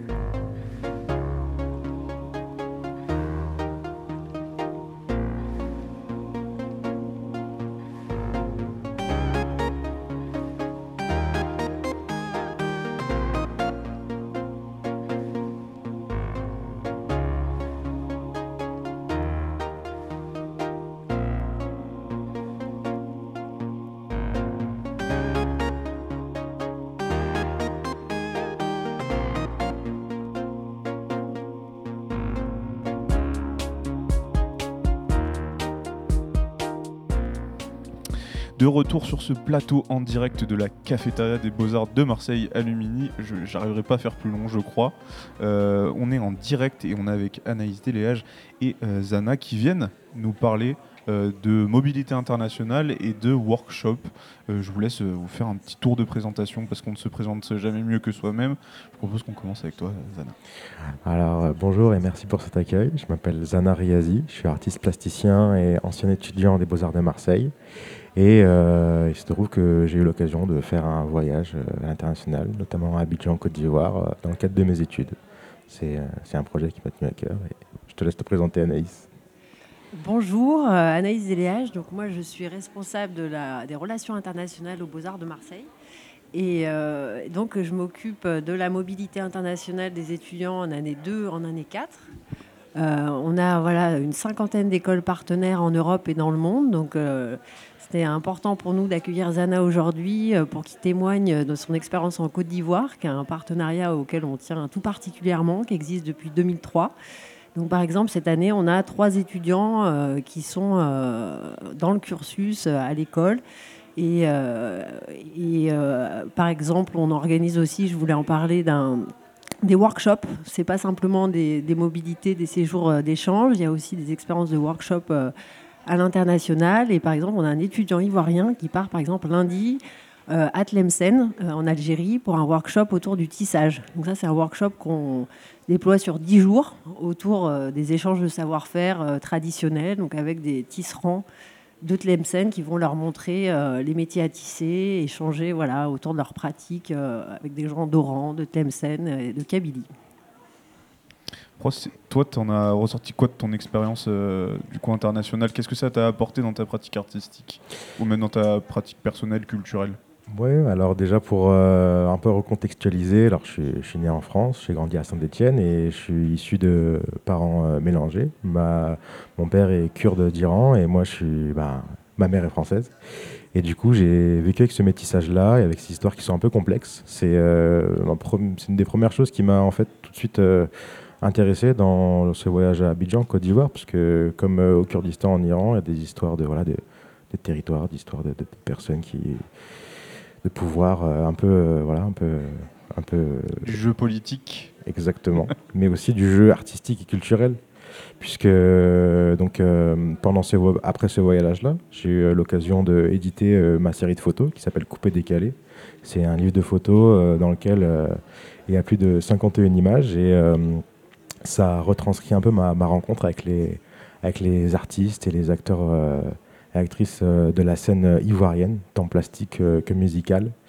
Et, voilà, il y a cette, musique-là que j'ai rencontrée, qui a été une, belle surprise, une belle découverte, puisqu'en fait, on s'est aussi rencontrés autour du rap et du hip-hop, pour la petite anecdote, voilà, moi j'étais un peu celui qui écoutait du rap au fond de la classe des beaux-arts. Et c'est vrai que quand j'ai eu l'occasion de faire ce, voyage en quatrième année, j'ai, voilà, il y a eu, dès la première soirée, il y a eu, ça a mis, je me souviens, validé de Booba. Et voilà, puis les, paroles sont, sont, arrivées assez, assez naturellement et on a dansé et chanté tous ensemble et c'était très joyeux comme. C'était un vecteur social, un lien social aussi, cette connaissance musicale commune de ouf, de ouf. Et c'était euh, c'était quelque chose qui nous, a vraiment rassemblés. Moi, je, alors, je, fais pas de rap, je fais pas de, de, beat ou quoi, je suis un pur euh, auditeur, mais euh, c'est vraiment quelque chose qui, permet, en fait, qui a permis de calmer les mœurs et calmer les, histoires véritablement complexes que nos pays ont eu entre eux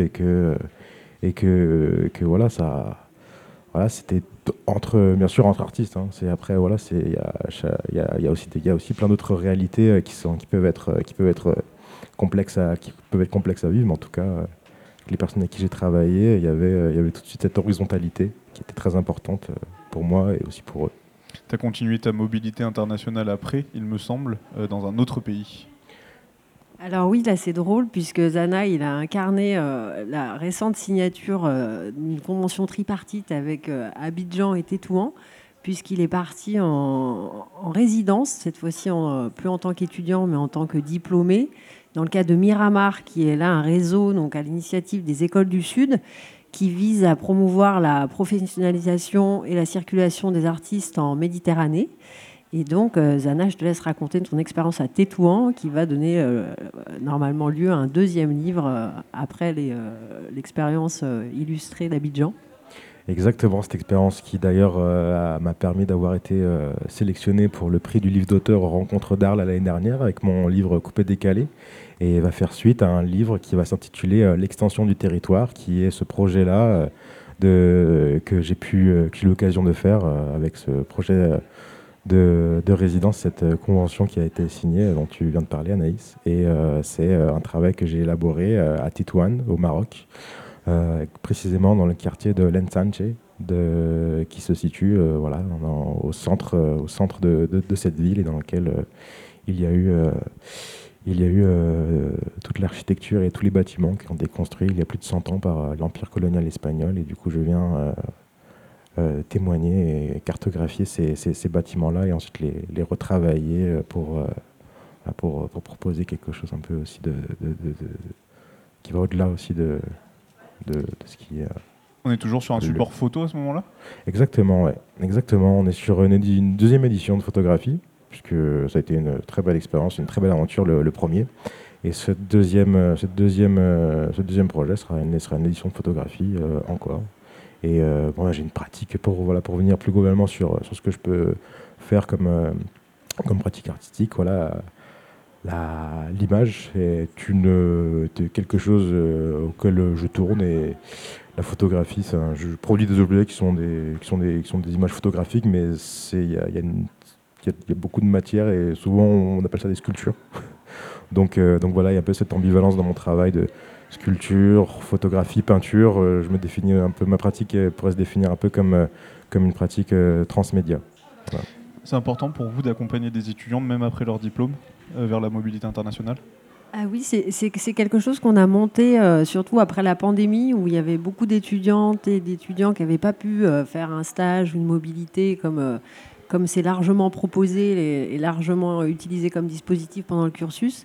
Et c'est vrai qu'on se rend compte que dans les cinq ans, c'est parfois aussi euh, voilà, le petit élan euh, euh, qui permet de tisser un autre réseau, qui permet aussi de, voilà, d'avoir un peu les moyens et un peu le temps pour se, reconsacrer à, sa pratique et qui parfois est vraiment fondamental.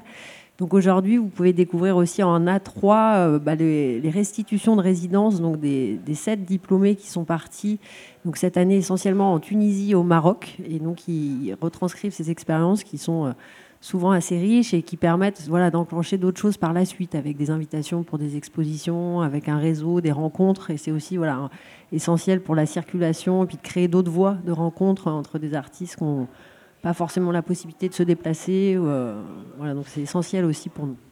Il y a aussi des étudiants étrangers qui viennent ici. Euh, combien de nationalités? Je suis assez curieux de savoir si tu sais. Alors, euh, ce semestre, par exemple, je pense qu'on pourrait parler d'une trentaine. Nous, on a, on a accueilli euh, pour le deuxième semestre 23 euh, étudiants. donc, ils viennent principalement d'Europe, mais aussi, voilà, comme je disais, de Côte d'Ivoire, du Canada, ce semestre. Et, et, après, dans le cursus, il y a aussi beaucoup de nationalités qui sont représentées. Je crois beaucoup bah, ça dépend des années, mais cette année, je pense qu'on Corée, beaucoup de Maghreb aussi. Toi, euh, Zana, s'il y avait une destination vers laquelle tu voudrais partir à nouveau, ça serait, ça serait quoi? Partir ou repartir? Peut-être qu'Abidjan te, te rappelle, mais est-ce qu'il y a d'autres euh, explorations que tu voudrais faire et travailler sur d'autres supports ou sur d'autres euh, sujets? Alors, oui. Oui, oui, il y a, beaucoup, beaucoup, euh, beaucoup de destinations. Là, il y a, ouais, récemment, euh, il y a l'appel du cœur déjà, l'appel du cœur euh, qui, pour moi, situe à Sanandej, dans la, ville du Kurdistan iranien où ma famille se trouve. Et c'est vrai que ça fait quelques temps que j'ai pas eu l'occasion d'y retourner et, revenir là-bas. voilà, renouer avec sa propre identité et avoir peut-être des occasions de travailler aussi là-bas serait, serait les, les plus bienvenus. Mais après, dans, dans la logique du projet, euh, des projets que je peux faire à Abidjan ou Tétouane, euh, il y a aussi, euh, il y a aussi, ouais, il y a aussi l'Afrique du Sud qui, qui m'intéresse beaucoup dans, dans, le cadre d'un projet plus, peut-être plus, plus tôt pour une autre édition. Inch'Allah, comme on dit. Et toi, Anaïs, parce qu'on pose la question aux étudiants, mais est-ce qu'il y a une destination que peut-être que tu voudrais pouvoir proposer aux étudiants ou toi-même faire, j'ai envie de dire? Alors moi, je suis très ravie de pouvoir aller en avril à la foire de Tbilissi, en Géorgie, qui est un une ville euh, que j'ai jamais euh, eu l'occasion de visiter. C'est un projet qu'on développe depuis 2018 et avec la pandémie puis la guerre, on n'avait jamais pu honorer cette invitation. Donc on part avec trois diplômés euh, dans le contexte de cette foire et je pense que ça va être un, beau voyage. Bah, génial, merci à tous les deux d'avoir pris le, temps de témoigner de vos expériences internationales et aussi de ces internationaux qui viennent jusqu'à nous à Marseille, ici au Beaux-Arts. On continue en portrait avec un, duo tout de suite sur les ondes de Radio Grenouille. Ils nous font visiter l'école des beaux-arts de Lumini. Des beaux-arts de Lumini. Visiter l'école. Portrait de l'école des beaux-arts de Lumini. La bibliothèque de l'école des beaux-arts de Marseille. Je m'appelle Christian Malichin, je suis responsable de la bibliothèque. Euh, je tiens à associer les deux bibliothécaires qui travaillent avec moi, Solveig Cussac et Delphine Canton très heureuse d'être avec elle, avec cette équipe motivée. La bibliothèque de l'école des beaux-arts a toujours été un espace commun avec la bibliothèque de l'école d'architecture. Ça a été un espace commun et puis ça a été un espace partagé. Partagé, mais avec des transversalités importantes. Euh, nos étudiants et étudiantes pouvaient s'inscrire à la bibliothèque de l'école d'architecture et emprunter les ouvrages. Et nous, on inscrivait les étudiantes de l'école d'architecture et les étudiantes et pouvaient avoir accès à nos collections. Il y avait aussi des actions communes et notamment des tables documentaires. Et cette table et les tables documentaires, on l'avait baptisé la passerelle. Qu'est-ce que c'était cette passerelle? C'était une fois à peu près par mois, autour d'une thématique ou d'une problématique, on euh, concentrait nos collections et on proposait des collections mélangées. La dernière table documentaire des deux bibliothèques, c'était sur la route. Qu'est-ce qu'une route? À la rentrée, euh, bien sûr, on a été confronté au départ de, de l'école d'architecture, et donc on a repensé l'espace, libéré, repenser l'espace, réaménager l'espace, euh, reclasser les collections. Et cet espace libéré, permet aujourd'hui d'autres modalités d'appropriation. Deux étages, une mezzanine, 100 mètres carrés et un rez-de-chaussée, 100 mètres carrés également. Donc c'est ce rez-de-chaussée qu'on s'est euh, réapproprié avec euh, encore une fois euh, l'ancien bureau des bibliothécaires qui est devenu un atelier de conversation, et puis des réserves. très simplement, sur la mezzanine, nous sommes dans un, lieu, un espace un peu plus concentré sur la lecture euh, et l'écriture, avec les monographies, la chronologie de l'histoire de l'art et la théorie. Et au rez-de-chaussée, on avait envie euh, de faire un, espace un peu plus euh, de rencontre, de détente, avec le rayon BD qui marche beaucoup, les récits graphiques, la littérature, la poésie et surtout les revues également euh, qui, étaient au départ euh, sur la mezzanine, que nous avons descendu pour valoriser euh, les revues d'art et de design, les revues de sciences sociales aussi. L'ancien bureau des bibliothécaires de l'école d'architecture est devenu un atelier de conversation. Cet espace, encore une fois libéré, nous permet une lecture plus claire des collections dans les archives et permet aussi d'accueillir cette passerelle, encore une fois, avec le CIPM. Et on a accueilli donc euh, avec euh, Cécile de la bibliothèque du CIPM. Bonjour, Cécile Marie Castanet, j'enseigne la philosophie aux Beaux-Arts et je m'occupe d'un atelier de recherche et de création texte et voix en partenariat avec le Centre international de poésie de Marseille. Oui, en fait, ce fonds, il, est arrivé en 2023. C'est vraiment grâce à l'initiative du CIPM et de la bibliothécaire Julia Camine et de toutes les équipes. Euh, ce fonds, il, contient plus de 1500, 1500 livres. Euh, c'est un fonds euh, qui, est, euh, qui est en dépôt et qui est le résultat d'un partenariat qu'on a entamé avec le CIPM en 2017. On a commencé en tant qu'enseignant à vouloir travailler la question du langage, de, l'écriture, de la pratique de la lecture. Et on s'est dit, il n'y a pas de, lien fort avec ce centre international de poésie. Et donc, comment commencer à tisser des partenariats On a mis en place un atelier de recherche et de création. On a développé des workshops.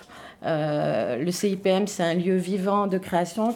Ça a été la possibilité pour les étudiants de rencontrer des auteurs, puisqu'il y a des lectures au CIPM, d'être vraiment dans un atelier, comme à l'école. À l'école, il y a des ateliers de peinture, de sculpture. Mais là, on s'est dit, on va faire un atelier de lecture et d'écriture au CIPM avec les étudiants. Euh, et, donc, pendant, depuis, euh, depuis toutes ces années, ils rencontrent régulièrement des, auteurs. Ils travaillent toute une journée, tous les 15 jours, avec, les auteurs. donc, donc c'est des ateliers de lecture dans la bibliothèque qui est ouverte spécialement pour euh, les étudiants le matin et ensuite ils sont comme tout euh, le public dans la bibliothèque parce que la bibliothèque du CIPM c'est un lieu euh, qui est ouvert gratuitement, libre d'accès et en même temps c'est vraiment un centre de recherche. Et donc, on a tissé ce partenariat euh, d'enseignement supérieur. Et ça aboutit sur une convention cadre qui a été signée euh, en septembre 2023 euh, et qui a plusieurs objectifs, qui a le volet artistique, mais le volet aussi professionnel, le volet enseignement supérieur. Donc, la convention cadre, en fait, elle a permis de structurer vraiment ce, partenariat avec donc les arcs, l'atelier de recherche et de création texte et voix, mais aussi les workshops. Donc, il y a deux workshops par an. Il y a un workshop qui s'appelle l'expérience de la lecture et puis il y a aussi un workshop euh, École du Sud où on s'était euh, vu déjà l'année dernière avec, euh, avec Bossetti. Et puis il y a aussi la possibilité pour les étudiants de faire des stages au, au, CIPM. Et le fait d'avoir fait cette convention cadre, ça permet vraiment aux étudiants de, rencontrer tous les 15 jours des artistes, des poètes. Et c'est aussi euh, une manière de sortir de l'école. Et c'est essentiel aujourd'hui euh, pour, pour nous, pour la pédagogie, de pouvoir tisser des, liens avec des centres de recherche, avec euh, des lieux comme, comme les musées, comme, comme le CIPM.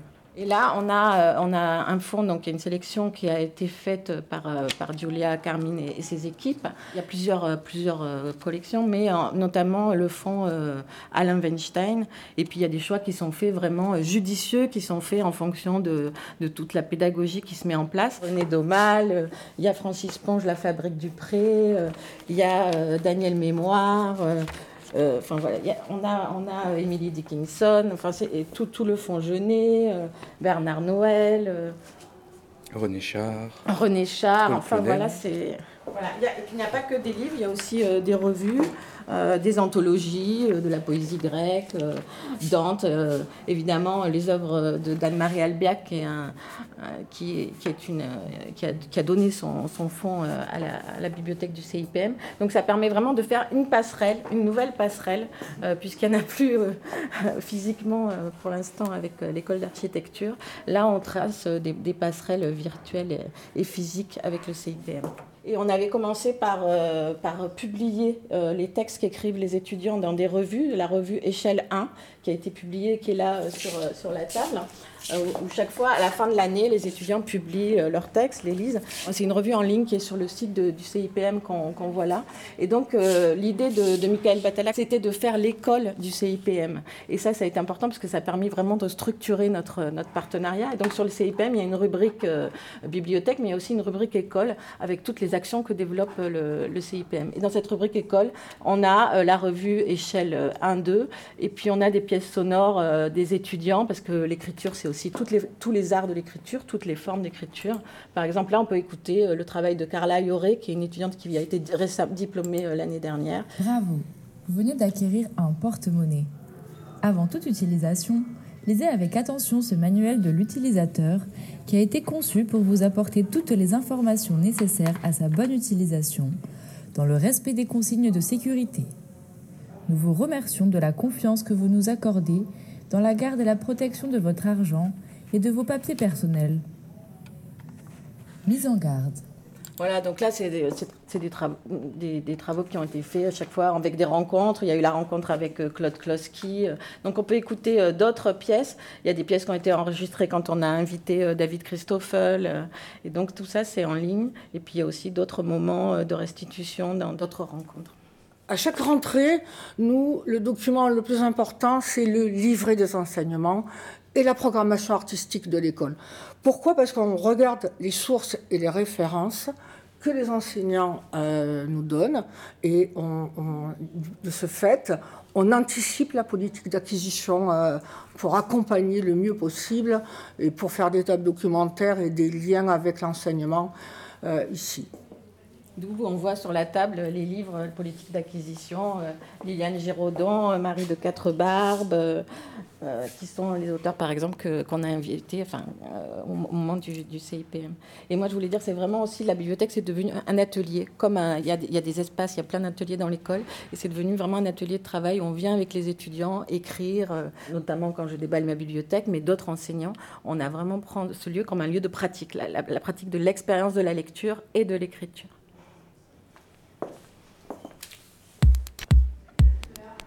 Portrait de l'école des beaux-arts de Lumini. De retour sur ce plateau en direct des Beaux-Arts de Lumini. Je suis ravi de vous avoir, auditeurs et auditrices, en direct. J'ai été rejoint par un autre Antoine, Antoine Uri, et son interprète Lou Karzinski. J'espère avoir bien prononcé ce nom de famille. Euh, donc, pour vous prévenir, chers auditeurs et auditrices, nous sommes dans un dispositif avec un interprète et une personne malentendante. Donc si quelques moments de blanc se font ressentir, ne vous en faites pas, c'est pas grave, c'est juste qu'on est en train d'interpréter. Salut Antoine, euh, comment vas-tu?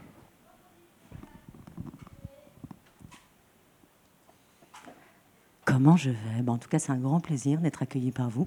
Donc je suis, je vais reprendre quand même et nuancer la présentation que tu as faite, je suis sourd et pas malentendant. Pardon. c'est pas grave, je tenais simplement à le rajouter. C'est bon pour ta présentation? Bah Antoine.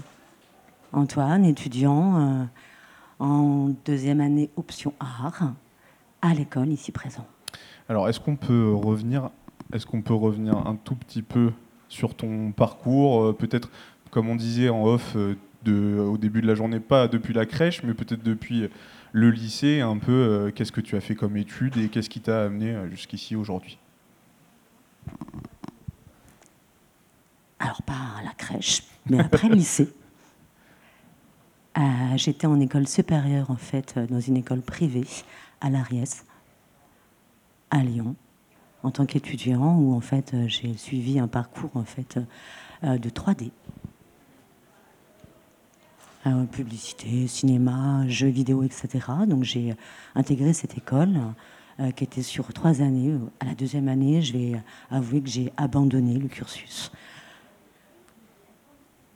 La situation, effectivement, était très difficile en termes d'accessibilité.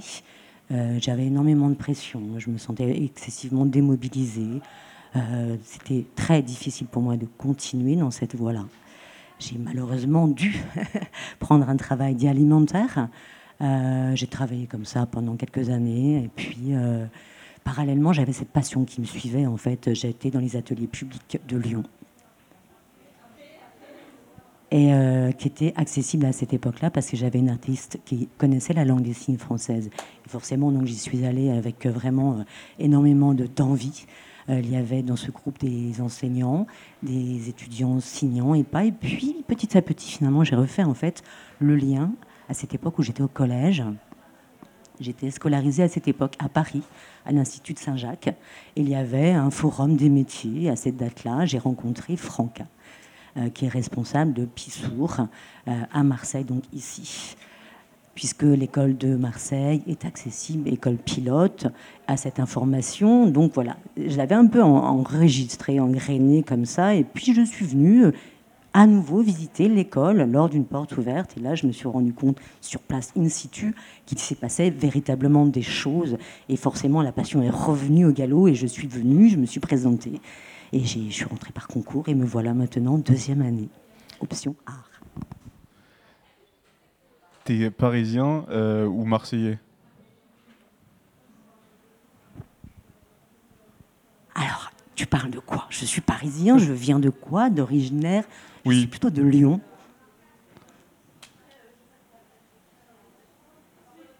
Je, je viens de Troyes, à côté de Troyes. Ça, véritablement, c'est mon origine. La vraie. Et alors, est-ce que la météo euh, marseillaise, euh, la météo marseillaise te convient? Est-ce que tu te sens bien à Marseille ici? La météo marseillaise. Moi, je m'adapte à n'importe quel temps, en fait. Je vais te dire que ce soit du nord, qu'il fasse froid, qu'il fasse moins froid, que je sois dans le centre euh, de la France, que ce soit plus, tempéré ou à de grosses chaleurs. Je suis en toute adaptabilité, toujours assez à l'aise où je suis. J'aime le changement. Voilà, j'aime la différence. C'est ce qui me plaît. Je déteste les répétitions. C'était un peu pour faire une passerelle vers mon autre question, puisque tu es aussi ici pour nous parler de ton Erasmus qui va avoir lieu à Abidjan. Et c'est pour ça que je te posais la question du temps, parce que je sais que, bon, même si la météo à Abidjan peut être un peu plus euh, chaude, euh, je voulais savoir bah, qu'est-ce, que, qui t'avait poussé à aller vers Abidjan, justement?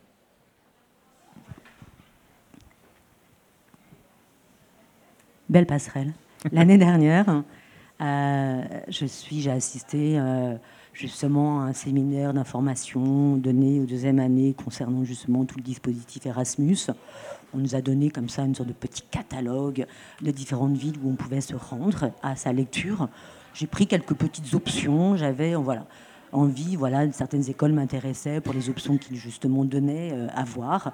J'avais Abidjan. Pourquoi Abidjan? Tu me poses la question. Effectivement, parce que euh, l'intérêt premier euh, pour moi, en fait, c'était d'abord de pouvoir être complètement dans une immersion dans le pays.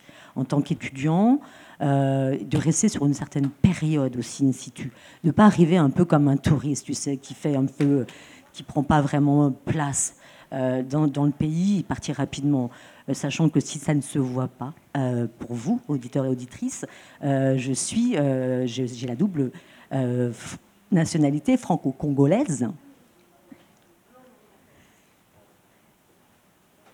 Alors, bien sûr, j'ai grandi en France, donc euh, euh, j'ai une connaissance de l'Europe euh, culturellement parlant. Le Congo, par contre, la République congolaise, bah, je ne la connais pas. C'est encore un territoire africain qui est difficile encore d'accès, très difficile pour diverses vers- raisons politiques, sociétales.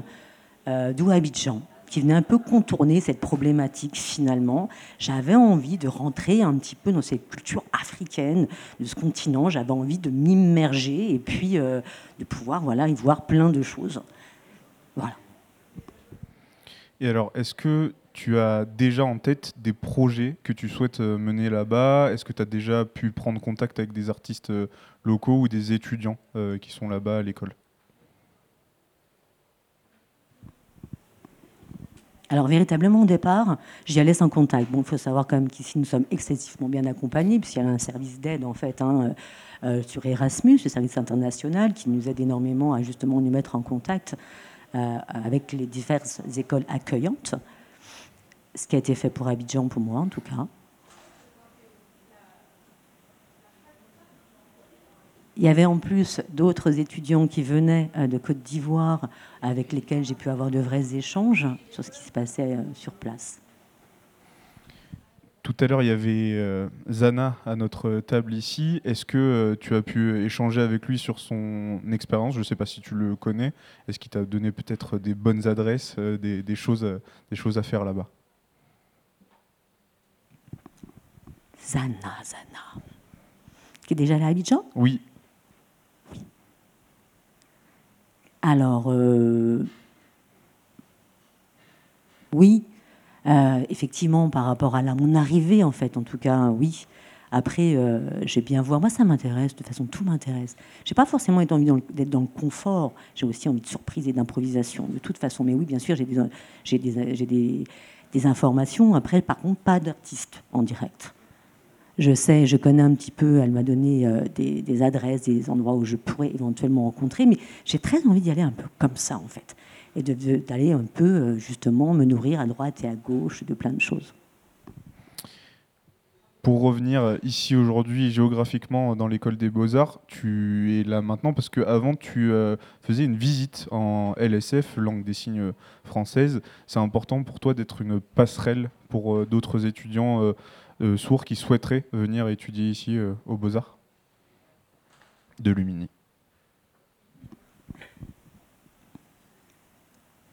Alors oui, j'étais sur une visite euh, présenter l'école, présenter l'accessibilité, présenter euh, de par ma personne aussi la langue des signes. Effectivement, je pense que c'est important pour moi et je pense que c'est important pour d'autres étudiants qui envisageaient éventuellement ce type d'études supérieures parce que malheureusement, souvent, euh, le défaut, c'est justement la langue qui n'est pas représentée ou en tout cas le dispositif qui n'est pas sur place, présent.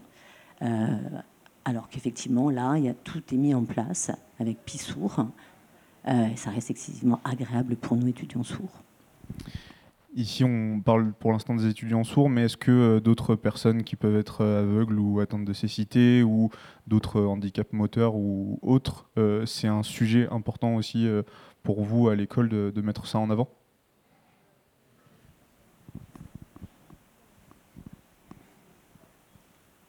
Bonne question, oui, bien sûr, c'est important. je pense que si effectivement, euh, pour les personnes sourdes, c'est accessible, il faut que ça le soit dans tous les cas de figure, dans toutes les représentations, je pense. Et que c'est qui est possible.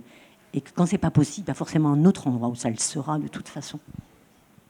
À Abidjan, par exemple, à, l'école des beaux-arts, il y a des étudiants aveugles qui sont euh, présents. Donc ça prouve bien qu'il y a une possibilité, une accessibilité. Ici, je ne saurais pas véritablement répondre vraiment à la question, mais je pense que oui, tout est possible. Et euh, qu'est-ce que tu aimerais euh, voir mettre en place euh, dans les années futures ici à l'école des beaux-arts de Lumini? Ça peut être une chose ou plusieurs. je sais que c'est une grosse question. On parle beaucoup, on a une discussion philosophique entre nous, ce que je t'avais annoncé ce matin. Mais voilà, qu'est-ce que tu aimerais voir mettre en place? Alors, bah, grande question.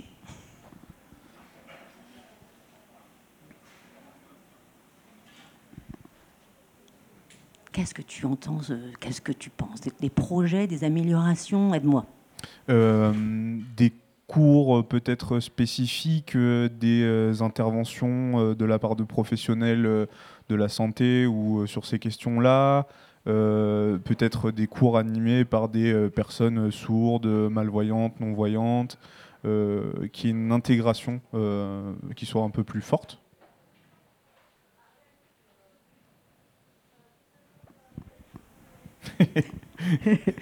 je ne saurais pas répondre à cette question. tu m'as perdu là. je ne sais pas, je n'ai pas vraiment établi mm. des choses sur un futur de l'école. Moi, j'apprends. Euh, pour l'instant, c'est quelque chose qui est vraiment, je suis dans un processus. J'avance. Et euh, pour quelqu'un qui voudrait se lancer dans l'apprentissage de la LSF, euh, tu conseillerais quoi?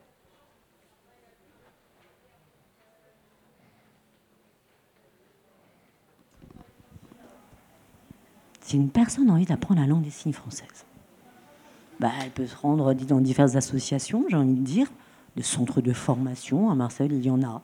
À Lyon, il y en a. Il y en a en France. Euh, à l'école, par ailleurs, justement, c'est un avantage. C'est qu'effectivement, les étudiants peuvent euh, suivre des cours en langue des signes française le soir qui leur sont gratuitement proposés. Après, le mieux restera toujours de fréquenter, de se fréquenter, fréquenter pardon, entre soi et père et autres. Et euh, qu'est-ce qu'on te souhaite pour le futur euh, Où tu as envie d'être dans les années euh, qui arrivent? Je suis désolé, à chaque fois, c'est des questions sur le long terme et philosophiques, mais je trouve ça intéressant. Et voilà un objectif de vie que, que tu aimerais mettre en place. oui. La chope. mes espoirs, ce que vous pouvez espérer pour moi. Je suis maintenant, moi. Mais, euh, ouais, j'aurais peut-être forcément, bien sûr, des souhaits, des rêves. Euh, bien, celui d'écrire un, livre, par exemple. Ouais. Que j'aimerais encore plus voir adapté au cinéma. Allons-y dans les grands rêves. Mais bon, allons-y, j'y vais. Je sais que c'est complètement. Euh, Mais je pense certaines de réussir, ou certains, pardon, de réussir. Mais voilà, ça c'est un travail que j'aimerais bien réaliser. Pour d'autres choses, je ne serai pas mon futur. Et bah, en tout cas, moi, je, te le souhaite et j'espère que ça se, fera. Et je tiens à te remercier d'avoir été présent avec nous pour ce plateau en direct des Beaux-Arts. On continue euh, avec un portrait et on se dit peut-être à bientôt sur les ondes du 88.8.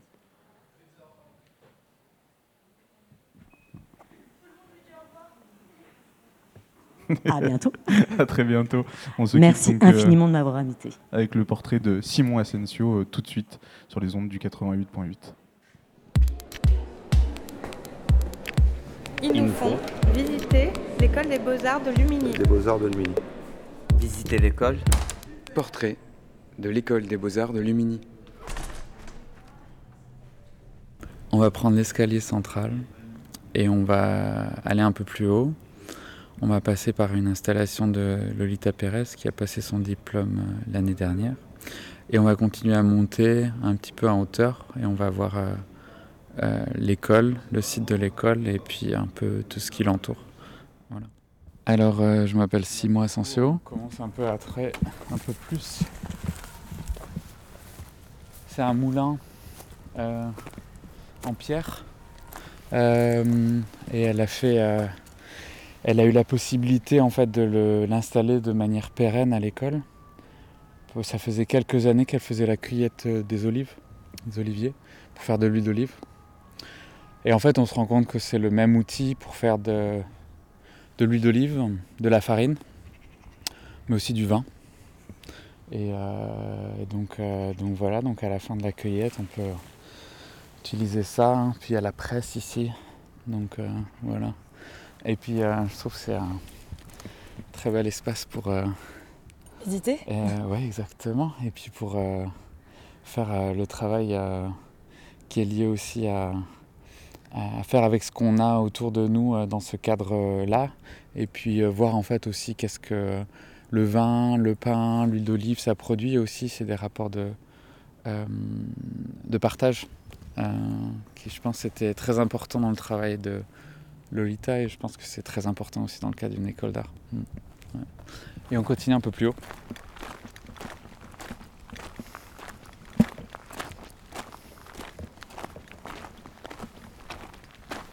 on a même deux assises. Je vais me poser là. Ouais, je suis enseignant à l'école des beaux-arts de Marseille et été recruté pour enseigner la performance et les pratiques corporelles. Ça veut dire quoi? Ça veut dire euh, la performance, euh, c'est un peu un, gros mot où on peut mettre un peu tout dedans.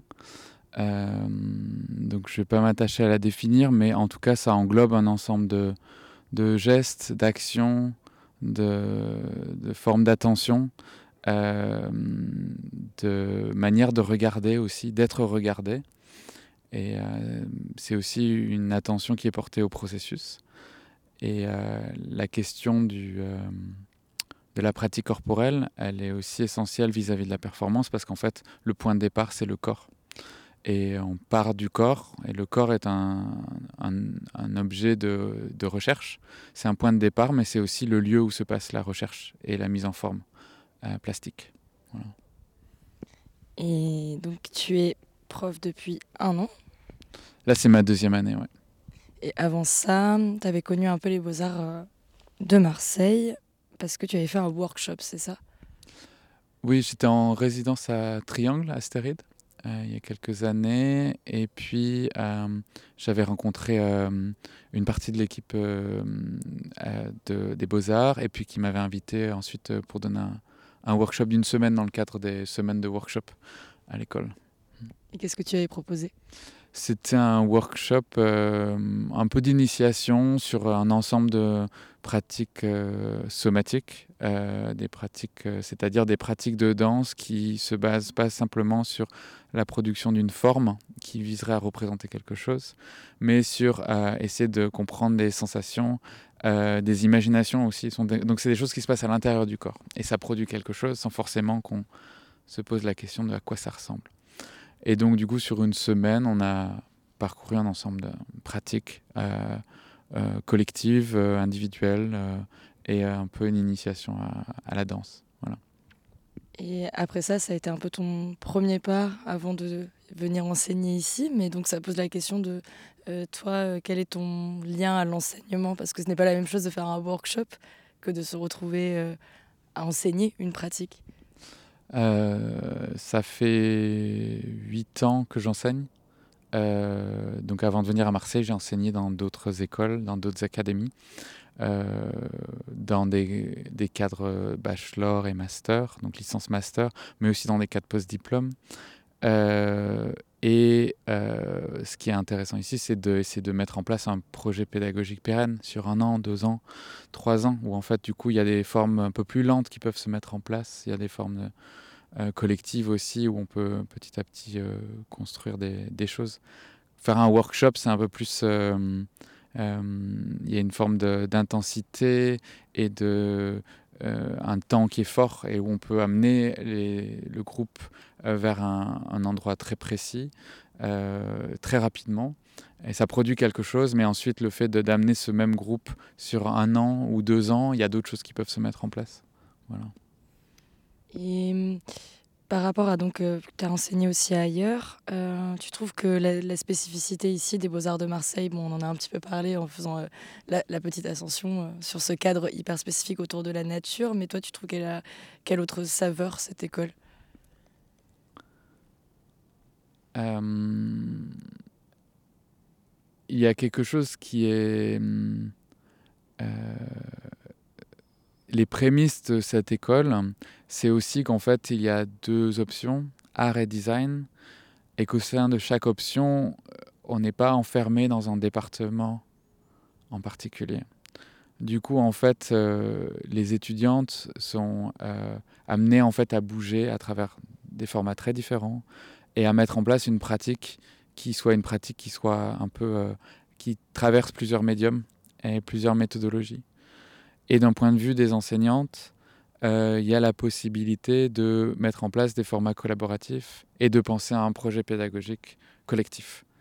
Donc ça, c'est les prémices euh, qui sont possibles dans cette école. Voilà. Euh, ensuite, le fait qu'on soit à l'extérieur, il y a aussi un peu à l'extérieur dans le sens où on est dans un cadre euh, on est près du, parc des, Calanques. Euh, donc du coup, en fait, euh, la flore et la faune sont extrêmement présentes. Et ça pose aussi un petit peu des questions par rapport à où est-ce qu'on on met en place nos pratiques et comment est-ce que nos pratiques aussi s'intègrent dans un environnement qui nous accueille et qui, qui est là tout le temps. Quand on est en ville, peut-être on peut l'oublier aussi. Portrait de l'école des beaux-arts de Lumini.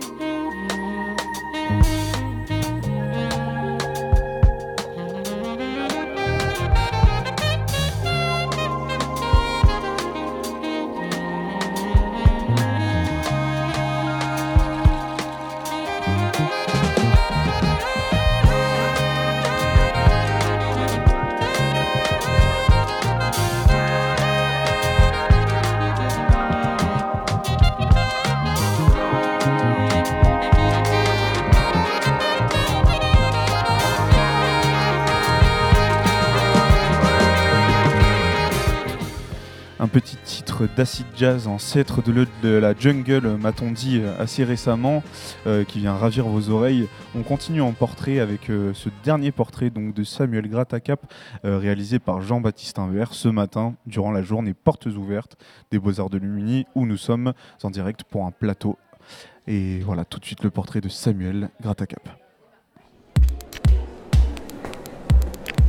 Ils nous font visiter l'école des beaux-arts de Lumini. Des beaux-arts de Lumini. Visiter l'école. Portrait de l'école des beaux-arts de Lumini. Une fabrique des images. bonjour, nous sommes à, à l'école des beaux-arts euh, de Marseille, à Lumini, sur le site de Lumini. Moi je suis euh, Samuel Gratacap, je suis tout nouvellement euh, enseignant en photographie euh, à l'école. Et je viens euh, vraiment à peine d'arriver. J'ai pris mes fonctions euh, au début du mois de janvier 2024. Nous sommes durant les, journées portes ouvertes sur le site de l'école, en face, enfin et à l'entrée de l'atelier Détroit, qui est un atelier dédié, un espace dédié à la photographie, donc à l'apprentissage de la, photographie, donc des techniques de, labo, argentique et numérique. Euh, et, voilà, c'est un lieu que je connais bien parce que moi j'étais euh, j'étais étudiant en photographie ici aux Beaux-Arts. Et euh, avant, ça s'appelait le studio La Photographie. Aujourd'hui, ça a un peu changé. Hein, les pratiques de, l'image ont dépassé le cadre de la photographie, disons, et c'est devenu euh, la fabrique des images. Donc on reçoit des étudiants de deuxième et troisième année sur l'atelier de fabrique des images.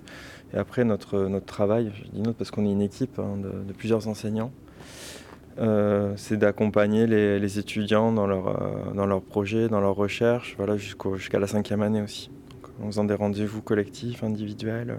Euh, et, là, en ce moment, pour, tout spécialement pour les journées portes ouvertes, il y a un accrochage auquel je n'ai pas du tout participé, mais, mais je retrouve des travaux d'étudiants que j'ai que j'ai déjà rencontrés et on peut rentrer peut-être dans l'espace?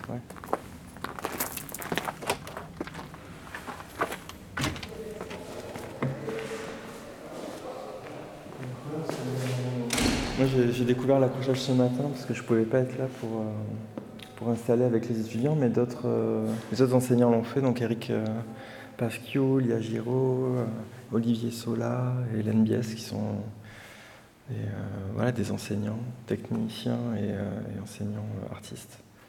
Et là, on rentre dans une grande pièce qui est, qui est cette pièce que moi j'ai toujours connue parce que je l'ai connue en tant qu'étudiant, même si j'ai passé que deux ans ici, mais qui n'a pas vraiment changé depuis, depuis tout ce temps, mais qui, voilà, les travaux évoluent, euh, les, euh, euh, les, considérations sur le, monde qui nous entoure ont évolué aussi. Et, là, je trouve ça intéressant parce qu'on retrouve à la fois des, un travail sur les formats, sur la mise en relation de, travaux mais qui sont des travaux qui sont réalisés par des, des, photos, enfin, des, étudiants photographes mais qui euh, n'ont pas du tout la même approche de la photographie, du médium photographique. On va retrouver des, travaux vraiment avec une recherche sur des matières, où la photographie, là, comme sur le travail de Leonardo, vient comme un, document, en fait, plus qu'une œuvre, quoi, en fait. Euh, on se demande, on pose la question de l'œuvre, justement, à savoir si la photographie fait œuvre ou si c'est euh, le travail sur la sculpture et sur la matière. C'est de l'étain, en fait. Leonardo, il travaille avec avec l'étain. Euh, il fait des sculptures dans l'espace public. Euh, donc la photographie, vu que l'étain est ben, voué à soit disparaître, soit forcément, on n'a pas forcément accès à son œuvre au moment où il a fait dans l'espace public, ben, il, restitue son travail avec, euh, avec la photographie, comme l'ont fait beaucoup d'artistes hein, dans les années 70. Après, il y a un autre travail que je connais beaucoup moins, mais qui est le travail d'Aurélien Matisse, qui est en cinquième année, que je dois rencontrer mercredi en rendez-vous individuel. Donc euh, c'est bien, on va parler ensemble de son travail, il me tarde de le rencontrer. En fait, moi, c'est vrai que ce temps-là, depuis le moment où je suis arrivé jusqu'à aujourd'hui, j'ai beaucoup passé à essayer de déjà d'entrer en connexion avec mes, euh, mes, collègues, quoi, de comprendre un peu les enjeux de leur travail, de comment je pouvais euh, voilà, m'intégrer et surtout de rencontrer les étudiants. Et moi, je les ai trouvés, enfin, je les trouve encore toujours super touchants, hyper investis avec plein de doutes. Et c'est une école, en fait, les Beaux-Arts, c'est une école où on peut douter, où on peut. Mais voilà, c'est une école où on n'est pas, pas inhibé aussi, on ne promeut pas l'inhibition. mais plutôt voilà, s'exposer. Il y a ce travail que je trouve très très beau de Louise Lemeur qui est en troisième année. Un travail qu'elle a fait, qui est un travail auto, autobiographique, hein, qui sur son un moment qui était assez, enfin un moment de vie qui, assez, qui était assez compliqué lors de son hospitalisation à la salpêtrière. Donc euh, Louise, on a passé un peu de temps à éditer ses photos ensemble. Donc, je, euh, là, c'est la première fois que je vois ses photos en grand. On a fait des tirages, euh, des petits tirages 10-15 pour éditer son travail. Et puis là, je les retrouve un peu plus grands. Et ça, je trouve que ça fonctionne assez bien. Je suis content. Peut-être on peut passer à côté. Alors cet espace, il n'existait pas quand j'étais étudiant. C'est un espace qui est, assez pratique pour éditer. On, va peut-être l'entendre au son. En fait, on est rentré dans un espace où euh, il y a moins de hauteur sous plafond, donc il y a moins de résonance. Et euh, c'est un espace qui est plus confiné, qui est assez agréable pour ça. On entend en loin une vidéo qui tourne, le son d'une vidéo qui tourne. C'est le travail d'une étudiante en cinquième année. Là, il y a une sorte d'installation un peu improvisée pour la, mise en exposition de tirages de, deux étudiantes, Noah et Myriam. Euh, voilà, sous des projecteurs euh, d'un agrandisseur euh, qui pourrait être, ouais, qui est un agrandisseur grand format, donc c'est vrai que c'est assez intéressant. Une espèce de Jeff Wall à l'envers. là, donc il y a une lumière rouge. On voit qu'il y a un labo photo en activité. C'est le labo photo numéro 1. Euh, il y a deux labos photo argentiques euh, dans, l'espace des trois.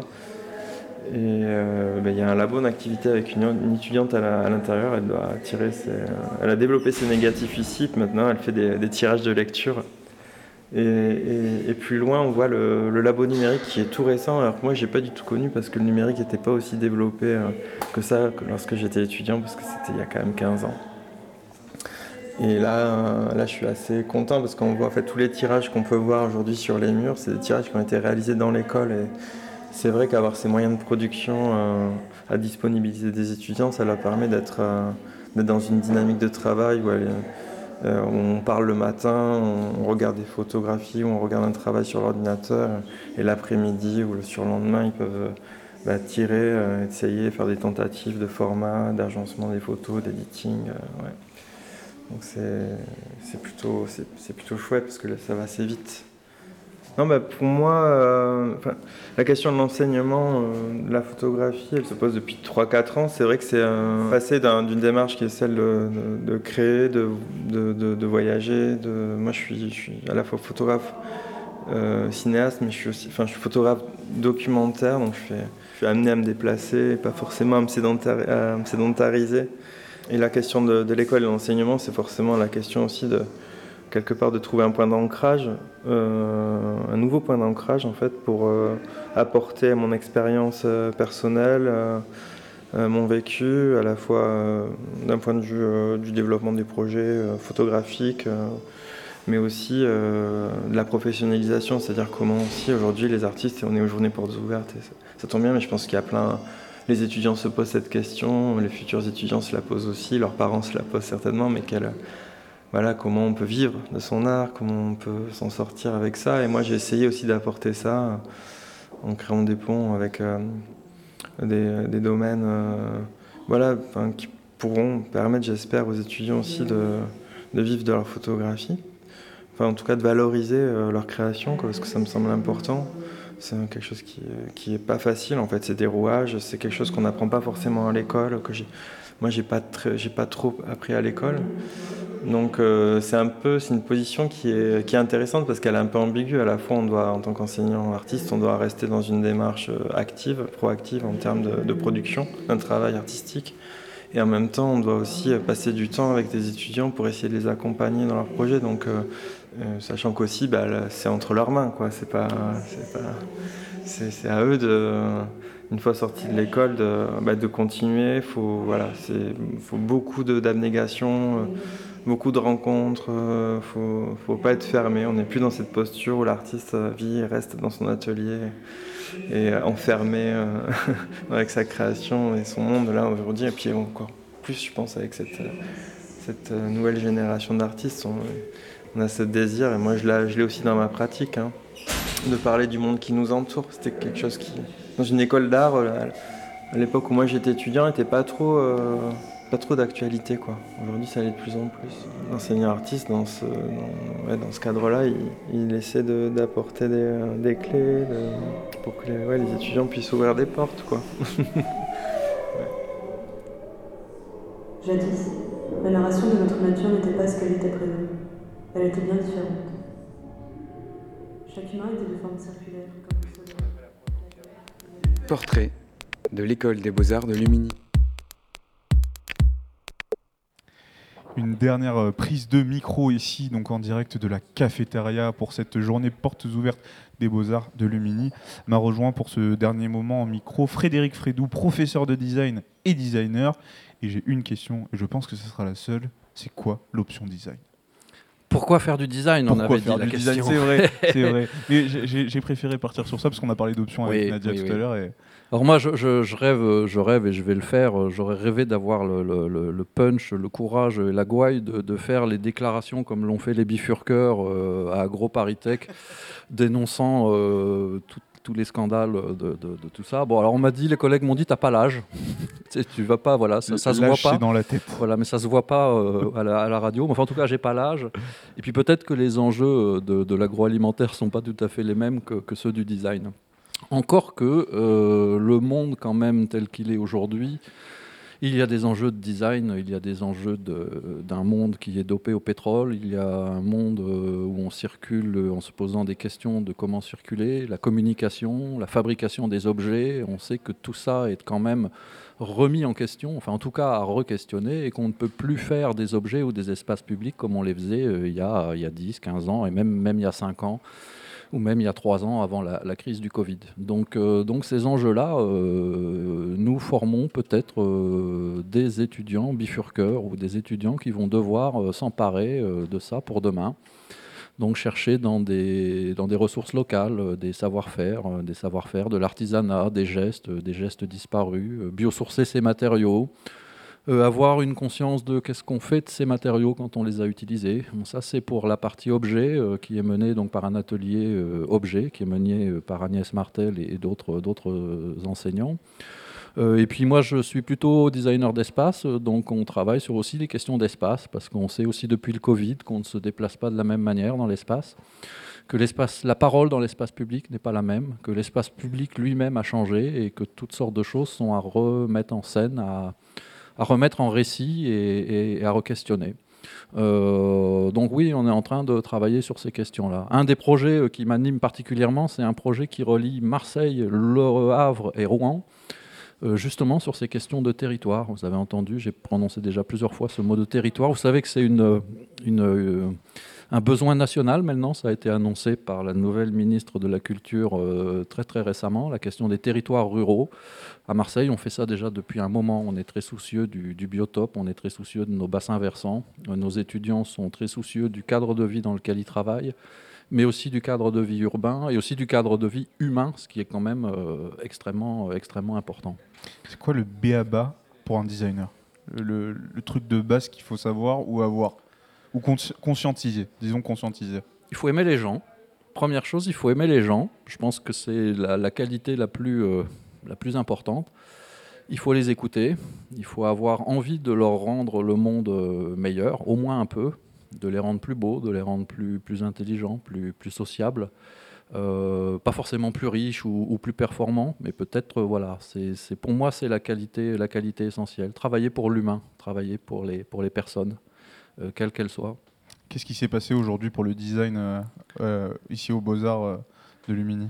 Alors aujourd'hui, vous aviez des présentations à la bibliothèque donc de, l'atelier de l'atelier objet qui présentait des travaux à partir de toutes sortes d'usages de, de, matériaux, le chanvre, la pierre, le cuir, et des re-questionnements et des remises à jour par les, par les étudiants. Et puis l'atelier espace avait convoqué avait présenté aussi les travaux des étudiants et en avait profité pour les mettre en perspective, les mettre en lien avec les professionnels nos amis, enfin nos amis marseillais et, internationaux, euh, qui, euh, bah, qui sont des gens qu'on a invités en jury, qui sont venus faire des workshops, qui parfois nous fournissent en matériaux, euh, qui parfois prennent des étudiants stagiaires. Et on avait envie justement de parler de ce biotope entre les jeunes qu'on forme, les jeunes qui sont l'avenir, et puis des gens qui sont déjà en place, qui parfois sont des gens qui venaient de chez nous, mais, mais qui ont cet œil attentif et bienveillant.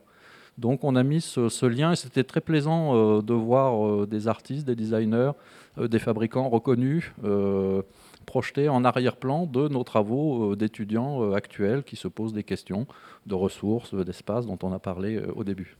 J'ai une dernière question, dernière parce que notre entretien malheureusement sera très court.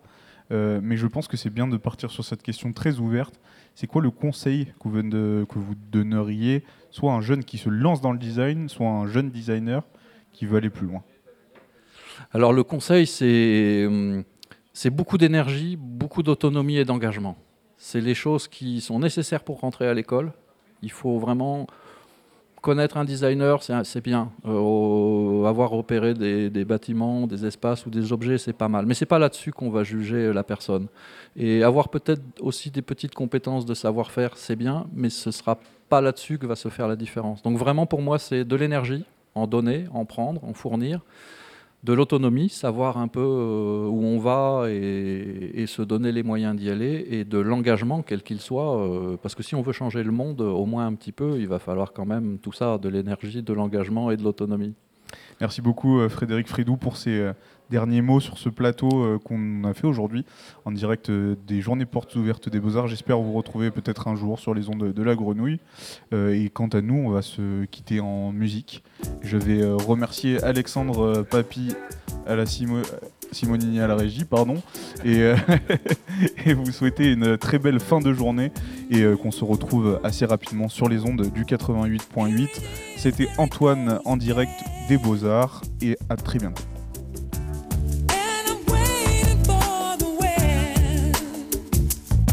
Just a